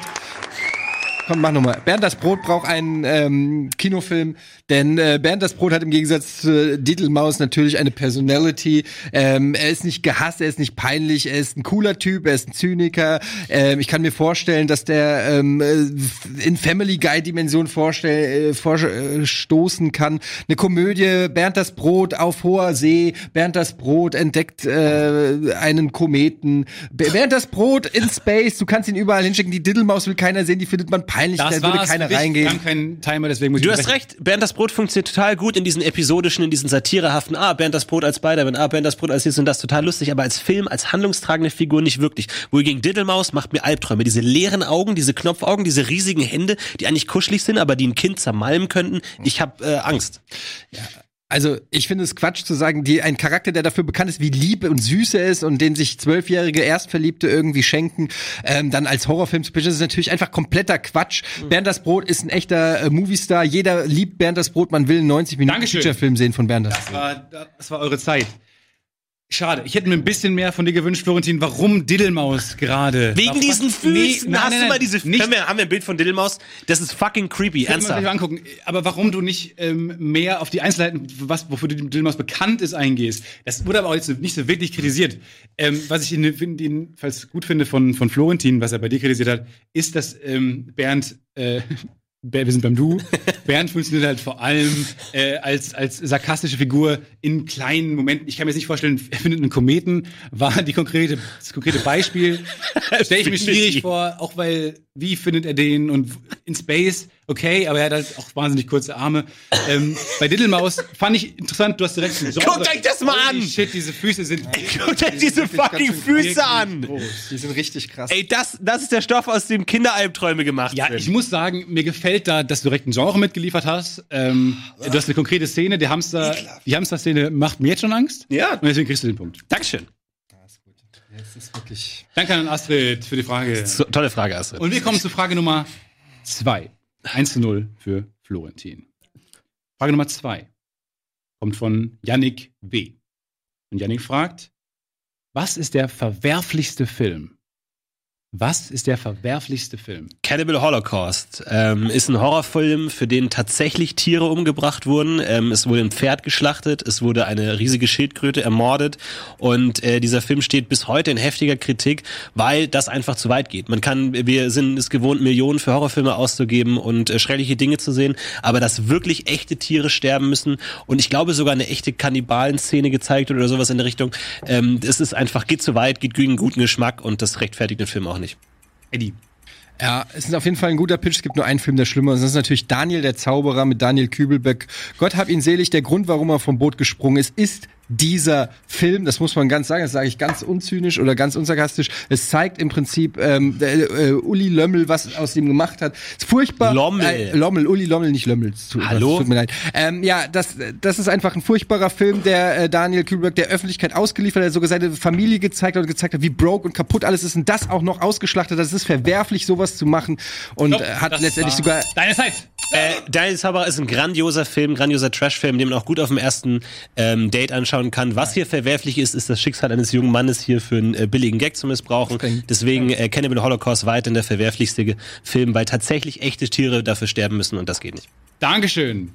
Es ist, weil, ich meine, es ist tot, es ist überhaupt kein, äh, es ist kein Gag, es ist gemein, dass du mir das unterstellst, dass ich das als Gag mache, sondern ich finde, es, es zeigt die Tragik um die echte Figur. Daniel Kübelberg, es ist ja so pseudodokumentarisch und der Film ist eben überhaupt nicht unterhaltsam, weil du ihn guckst und gar keine Distanz mehr hast zu dem? Charakter, äh, zu dem Ja, Charakter. das Ja, aber du hättest ihn vor sich selbst schützen müssen. Deshalb, das ist es ja, was das so verwerflich macht. Ähm, Es ist ausgenutzt, ausgebeutet. Ja. Stefan, ja? wolltest du, willst du kurz von uns noch? Äh, Ich würde sehr gerne mal zu euch rüberschalten. ähm, also ein Pferd wurde in Cannibal Holocaust auf jeden Fall nicht umgebracht. Was wurde umgebracht? Aber Die Schildkröte stimmt. Bitte was? Schildkröte. Die Schildkröte stimmt. Ja, Aber das genug. waren, glaube ich, auch Archivaufnahmen, die Ruggero Deodato da benutzt hat. Und nein, da wurden keine echten Menschen umgebracht. Das war ein PR-Gag, den äh, Deodato gemacht hat und hat die Schauspieler unter Verschluss gehalten und die mussten dann irgendwann bei der Gerichtsverhandlung auftauchen und dann wurde gesagt, guckt mal, die sind noch am Leben. Aber allein da, das als PR-Material, äh, PR-Gag zu nutzen, ist absolut geschmacklos. Ähm, wurden bei Daniel, das wäre jetzt eine private Frage, bei Daniel Zauberer Tiere umgebracht? Nein. Nein. Aber im Prinzip wurde Daniel umgebracht. Eddie, komm. Es ist so! Nein, ist es nicht er wurde so. aus Hat nichts Warum- damit zu Ah, tun. jetzt kommt ihr hier mit so moralischer Ja, Scheiße. ja. Also, ey, Tatsächlich, ja, muss man tatsächlich wirklich schon, weil das eine nichts mit dem anderen zu tun Doch. hat, Eddie. Nein. Das ist, er wurde ausgenutzt, er wurde am Höhepunkt seiner Karriere, wurde er ausgeschlachtet von Regisseuren, Das von ist Jahrzehnte Filmproduzenten. her. Ja und? Der Typ war kaputt danach. Wir wissen. Das hat, nein, es gibt keine Nee, Verbindung. sorry. Wir wissen davon nichts. Ja, genau. Aber, Ja, aber das zu behaupten ist einfach scheiße. Ich finde jetzt auch, dass man, man sollte nicht äh, ähm, über Dinge jetzt urteilen, über die wir nichts wissen. Äh, Florentin kriegt den Punkt, ähm, weil Alter, scheiße. Schaden gekommen. Dankeschön. Tut mir leid. Eine Schildkröte. Tut mir wirklich leid. Und ich finde auch das Argument, dass äh, das ein guter Trash-Film ist, den man mal gucken kann. Ja. Äh, an, einem, an einem weirden Tag. Schaut ihn Ähm, euch an, ist wirklich zu empfehlen. Ähm, du hast aber noch alle Chancen, Eddie. Du hast noch alle Chancen. Vielleicht Also ich muss Frage wirklich- drei deine Frage. Ey, vorhin wird hier rumgejoked irgendwie mit der Nazi-Vergangenheit vom Typen. Das ist für euch moralisch vollkommen okay. Wenn ich sage, dass der Film verwerflich ist, weil er Daniel Kübelberg, den echten Daniel Kübelberg ausnutzt und dann habt ihr den Film nicht es- gesehen, ist es für euch ein moralisches Problem? Finde ich, das finde ich von euch beiden verlogen und scheiße und das meine ich ganz ernst. So, jetzt können wir zur nächsten Runde kommen. Okay, wir kommen am besten zur nächsten Frage ähm, und klären das nach der Sendung. Ja. Das ist ja, das ist ja auch der Flair von Filmfights, den wir so gerne lieben. Und ist ja nicht so, dass wir nicht äh, eh schon nach jeder Sendung nicht mehr miteinander reden. Frage Nummer drei kommt von Timo Gajdosik. Und er fragt, Achtung, wer ist die beste, Weib, die beste weibliche Schauspielerin? Wer ist die beste weibliche Schauspielerin? Meryl Streep. Ist natürlich jetzt eine ziemlich äh, leichte Wahl, aber Meryl Streep hat einfach äh, mittlerweile eine, kann auf eine Karriere zurückblicken und hat in dieser Zeit bewiesen, dass sie eben nicht nur für eine spezifische Rolle immer besetzt wird, sondern sie ist so unfassbar wandelbar. Sie hat bewiesen, dass sie äh, tausend verschiedene Rollen spielen kann. Sie kann eine alte Gouvernante spielen, sie kann Gröller de Ville spielen, sie kann äh, eine attraktive junge Frau eine, äh, im, Scheidungskrieg spielen. Sie kann im Prinzip alles Mögliche äh, verkörpern und man nimmt es ihr ab. Ah, fucking Meryl Streep, ey. Es ist einfach der, der einzige echte Trumpf, den diese Welt zu bieten hat. Ich sag Amy Adams, weil ich finde, es eine fantastische Schauspielerin, die auch sehr facettenreich ist, die auch schon viel äh, gezeigt hat. Aber gegen Meryl Streep ist es einfach schwer anzukommen, weil man einfach viele gute Argumente hat. Aber ich mochte sie in American Hustle, ich mochte sie in Arrival und da hat sie immer sehr viel geboten. Du hast noch 10 Sekunden. Nee, ich gebe auf. Gegen Meryl Streep kann man nicht gewinnen. Der Punkt geht, kann ich jetzt schon sagen, wir können gerne noch ein bisschen reden. Nee, aber, dann- äh, ich finde Ich, Streep ich ist nehme den Punkt. äh, tatsächlich an. in allen Facetten. Ja. Können wir gerne noch weitermachen. Liebe Grüße an Meryl da draußen, aber Falls du- du bist einfach fies. Du bist zu gut. Du bist zu gut für diese Welt. Und hiermit herzlich eingeladen zu einer Runde Filmfrage. ja, komm vorbei. ähm, okay, der Punkt geht an dich, Eddie. Ähm, steht 2 zu 1. Ist noch alles drin. Frage 4. Was ist das beste Filmplakat von Costcard 81? Was ist das beste? Boah. Back to the Future. Ähm, Back to the Future oder Zurück in die Zukunft. Ich ähm, rede von dem Filmplakat, wo Marty McFly mit einem Bein im DeLorean steht, mit dem anderen äh, breitbeinig die Flügeltür nach oben, die Flamme durch sein Bein. Im äh, Teil 2 steht der Doc hinter ihm und in Teil 3, äh, glaube ich, äh, Mary Steenburgen, ich bin mir nicht ganz sicher. Ähm, äh, diese, dass die aufeinander aufbauen, Teil 1, 2, 3, 1, 2, 3 Personen. Es ist, äh, zeigt genau, äh, worum es geht. Das Schild, du siehst das Schild, das berühmte äh, Nummernschild, die License Plate, ähm, Out of Time. Und äh, ist ein ikonisches Ding und Dankeschön. ich kann mich auch nicht erinnern, dass es ein ähnliches nochmal gab. Ähm, ich sag Deadpool, der ähm, viele Konventionen und viele Klischees auch von Filmplakaten aufgreift, der eben eine ganze Palette an verschiedenen Filmplakaten aufgehängt wurde, die eben einmal als Romantic Comedy darstellen, einmal als episches Drama, der also diese immer gleichen Posen, immer diese Action-Posen, immer diese Schrift, die eh sich immer und immer wieder konstant wiederholt, die wir nicht mehr sehen können, hier sarkastisch in einen Rahmen sitzt und damit auch perfekt Werbung macht für den Film. Weil genau das macht der Film. Er nimmt sich selbst nicht ernst, er nimmt anderes nicht ernst und somit wird Botschaft und Inhalt und Form hier absolut perfekt vollendet zusammengeführt. Und es ist lustig und das funktioniert auch immer gut. Welches meint er denn? Ich würde zustimmen, äh, wenn es geht von mir aus um die beste Marketingstrategie. Für mich ist es aber nicht ein Filmplakat, das hier gesucht wird, das beste Filmplakat. Da hast du im Prinzip gar keins genannt. Du hast jetzt nicht gesagt, es ist das, wo er den Film nachmacht, sondern sagst einfach, es ist eine Reihe von ikonischen Filmplakaten, die er nachmacht. Das war aber nicht gesucht. Back to the Future ist ein ikonisches Filmplakat. Dann nenne ich zum Beispiel konkretes äh, Forrest Gump Poster, wo er als Forrest Gump post, äh, posiert und äh, somit jeden Filmliebhaber sofort anspricht. Und ich finde so besonders ist das Back to the Future Poster nicht. Es ist halt eine Action-Pose, die wir seitdem da und davor schon hundertmal gesehen haben. Klar, geiler Film, aber das Poster, der ist nicht cool wegen des Films, äh, sondern äh, bei Deadpool. Okay, Tino Schröck, was seid denn ihr, Herr Frank? Ich möchte nur mal ganz kurz ein bisschen die Stimmung einfangen. Wie ist denn die Stimmung auf der Couch? Weil hier Naja, ist sie ganz gut. Wir also, verstehen uns super. Ich, ich, ist ein bisschen schwierig, ne? Denn diese, also A, von dem Deadpool Forrest Gump Poster gibt es halt schon zwei verschiedene Motive. Einmal, wo er halt neben Forrest Gump sitzt und einmal, wo er selbst halt nur da hinten von draußen, also von hinten zu sehen ist. Und das ist ja auch nicht das offizielle Filmplakat. Das ist ja eigentlich nur so ein, ja, Ja, aber das kann man jetzt von mir nicht erwarten, dass ich weiß, zu jedem Film, was das offizielle Filmplakat ist. Also, naja, aber das wer weiß Back das to the? Future Plakat kennst du doch wohl auch, oder? Ich habe ich hab was vor Augen, aber nichts wahnsinnig Konkretes. Aber ist auch nicht meine Zeit. Also Eddie ist da durch die Straßen getorkelt, als das äh, lief, von daher. Aber es, Es ist schon du schwer. bist dran, du redest. Ich nicht. Es ist wirklich schwer. Ich finde es wirklich schwer zu bewerten, ähm, weil von beiden Seiten gute Punkte kamen. Äh, zum einen, weil das natürlich eine Marketingstrategie ist und die Plakate natürlich Teil einer großen Kampagne waren für Deadpool, würde ich der Eddie schon diesen Punkt geben. Auf der anderen Seite, also diesen Punkt in dieser Argumentation, auf der anderen Seite ist es natürlich, ist Back to the Future ist natürlich schon sehr ähm, gelernt. Auf der anderen Seite kommt es ja auch von solchen Filmen. Ja, ich finde es schwierig. Ich finde es schwierig und ich gebe den Punkt Eddie, um in diese finale Frage zu gehen. Lass uns, ich gebe den Punkt Eddie, ähm, weil, wie ich finde, ähm, das Plakat besser beschrieben hat und ähm, du ja tatsächlich eine Reihe beschreibst, eine, eine Kampagne. Äh, von daher, gerne. Aber es war komplett gebullshittet mit dem Forrest Gump Plakat und ich bin sehr froh, dass es das Okay, tatsächlich gab. okay. Ich hatte nichts Konkretes vor Augen, aber Gab sogar zwei. immerhin, es gab sogar zwei. immerhin. Wo, wo sieht man Poster heutzutage noch? Auf der Straße in, oder was? auf Kin in Kinos vor allem hängen die ja auch rum. so, dann Frage Nummer 5. Das ist die Entscheidungsfrage. Es könnte nicht spannender sein. Die Stimmung ist äh, am Siedepunkt. Äh, von daher, ähm, lass uns da jetzt einen coolen Fight draus machen.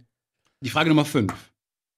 Und dazu gehen wir zu Schröck. Was? Und Das ist Ach, der nee. DVD-Abend. Warte mal, warte mal, nee, mach noch mal, was, was willst du von mir? Du willst Der den DVD-Abend? Das ist der DVD-Abend. Okay, und Das, was, ist dein- das ist dein Segment. Ah, die habe ich bestimmt wieder beide nicht gesehen. Okay, dann, ja. Du müsstest eigentlich ein Foto haben. Hier, hab ähm, ich. wurde mir gesagt. Äh, und das können wir auf, dem, auf die gedachte Null gleich zeigen. Warte mal, warte mal, warte mal, ich muss noch kurz einmal gegenchecken, ob ich jetzt wirklich das Richtige mit Fabian abgesprochen habe.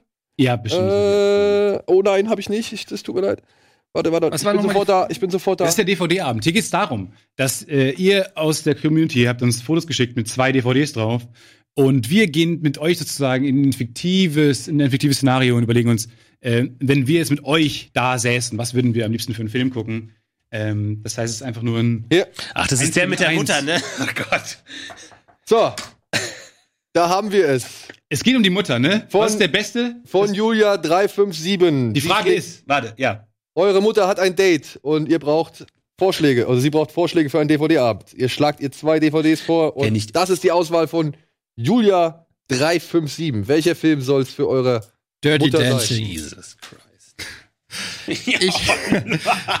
Ich, ich nehme Dirty Dancing, weil ähm, ich finde, Hereditary ist einer der schrecklichsten und also schrecklich im brutalsten äh, Sinne Filme, die ich in den letzten Jahren gesehen habe. Ein völlig verstörender Film. Äh, meine Mutter hält sich schon bei leichten Action-Szenen die Augen zu. Ähm, Dirty Dancing ist eine schöne Kultschmonzette. Es wird getanzt, es wird gesungen. Ähm, ich glaube, man, äh, Eltern können sich auch mit dieser ganzen Storyline des bösen Lederjackenjungs, der seine Frau, äh, sein Mädchen da entführen will, äh, identifizieren. Es wird ein entspannter Abend. Bewiesenermaßen, wissenschaftlich bewiesen, halten dann Beziehungen am längsten, wenn sie in Extremsituationen entstehen. Denn das ausgeschüttete Adrenalin und die gesammelten Erfahrungen halten eine Beziehung lang. Und genau das macht ein bisschen Horrorfilm zusammen, der sich immer sehr gut eignet für ein erstes Date, weil man durchlebt etwas gemeinsam. Man hat Angst, man hat Panik. Und gerade für äh, deine Mutter, die vielleicht jetzt nicht jeden Horrorfilm kennt, ist Hereditary einfach sehr heftig. Aber man geht zusammen da durch, man hat am Ende die Katharsis und man hält sich in der Hand und sagt, das haben wir jetzt zusammen durchgemacht und jetzt kann uns eigentlich nichts mehr aufhalten. Und es war eigentlich ein ganz geiler Film. Eddie, du hast noch 15 Sekunden. Es ist ein Film, ein traumatischer Film, bei dem äh, die Mutter äh, ein Kind verliert und äh, auf brutalste Art und Weise und die Familie auseinanderbricht. Kann mir einfach nicht vorstellen, dass das ein Film für ein Date ist, bei dem irgendwas rauswächst, außer dass jeder seine getrennten Wege geht. Ganz, ganz anders als bei Dirty Dancing, wo man dann nachts gemeinsam in die Tanzschule geht. Ja, Dirty Dancing hat aber auch einfach schon jeder Mensch der Welt gesehen und Hereditary gerade bei äl- älteren Leuten vielleicht nicht. Und man kann sich ja danach drüber unterhalten. Hat man vielleicht irgendwie, keine Ahnung, was, was hat einem da besonders berührt, was hat einen äh, erschrocken. Äh, man kann den Film zusammen nochmal Revue passieren lassen und man hat eben was gemeinsam erlebt. Aber es ist tatsächlich nicht ganz leicht. äh, können wir ganz kurz das, Julia! Was, was sind das denn für können Vorschläge? wir das ganz kurz fact-checken, ob Beziehungen wirklich länger halten? Ja, hab, ich habe eine Statistik gelesen, dass wenn man zusammen irgendwie zusammen in einem Zugunglück oder so ist, dass dann Beziehungen außergewöhnlich lange halten, wenn man sich in Extremsituationen kennenlernt. Also Aber das Leute, Hereditary ist ja kein Zugunglück, ist ja schon nicht so wirklich zu vergleichen. Naja, aber ein Horrorfilm hat ja auch immer sowas. in- Man geht, geht durch eine Extremsituation und ist anstrengend. Aber es, Eddie hatte die Julia hat es mir nicht leicht gemacht. Nein, überhaupt nicht leicht gemacht. Ähm, du hast dich auch ähm, wacker geschlagen, ähm, aber hast dich ein bisschen schwer getan gegen die dann doch ganz guten Argumente von Eddie für den äh, ja doch auch nachvollziehbareren Film. Hereditary hast du gerade gesagt, Katharsis hast du am Ende nicht. Du bist Hast du den überhaupt gesehen? Ja, ich gesehen. Ja. du bist danach wirklich schockiert. Doch, hab ich gesehen. es geht ja auch um Familie, die zerbricht. Ähm, holy shit, ähm, hat für mich in der Argumentation nicht gegen ähm, Eddies zugegebenermaßen ähm, einfachere Wahl, Dirty Dancing, durchgesetzt. Dennoch hat er besser argumentiert und deswegen kriegt Eddie den Punkt und gewinnt damit Filmfight. Eddie der Zauberer gewinnt Filmfight. Ich bin trotzdem unfassbar sauer auf euch. Du bist sauer auf uns, das darfst du auch gerne sein. Wir sagen jedenfalls vielen, vielen Dank. Trotzdem, Ja, vielen, vielen Dank, Dankeschön. Eddie, dass du mitgemacht hast. Äh, danke. Glückwunsch. Es war ein harter Kampf. Vielen Dank, Florentin, fürs Mitmachen. Vielen Dank an unseren fantastischen Judge Stefan. Und, Und unser Dank Gast. an Schröck und natürlich an Tino Hahn. Mit, der mit coolen Folgt Antworten sehr. Folgt, folgt ihm gerne. Wie, wie kommt- wo kann man dir folgen? Was, was kann man machen, um dich mehr zu erleben? Komm bald wieder. Du kommst bald wieder, okay, alles klar. Tino, Tino ist, äh, Tino, hier. Ach, guck mal, Mensch, da gibt's sogar das Mikro. Tino ist nächsten Donnerstag bei uns zu Gast. Ja, Bei dafür Kino habe ich das Mikro jetzt bekommen. Schon wieder? ja, gut. Hättest du noch gewusst? Okay. Sehr gut. Die nächste Ausgabe von Filmfights gibt es jedenfalls hier bei Rocket Music TV am 26. Vermutlich. Vierten Vermutlich. vielleicht. Mal gucken. Wir wissen es nicht. Ähm, ach, das war der Punkt, den ich nicht mehr ansprechen sollte. äh, Von daher habe ich jetzt bin in alle Fettnäpfchen getreten, äh, die ich treffen konnte. Äh, vielen, vielen Dank an alle Beteiligten und vielen Dank fürs Zuschauen. Ich hoffe, es hat Spaß gemacht. Ciao. Und wir sagen bis zum nächsten Mal. Ciao, ciao. Filmfights.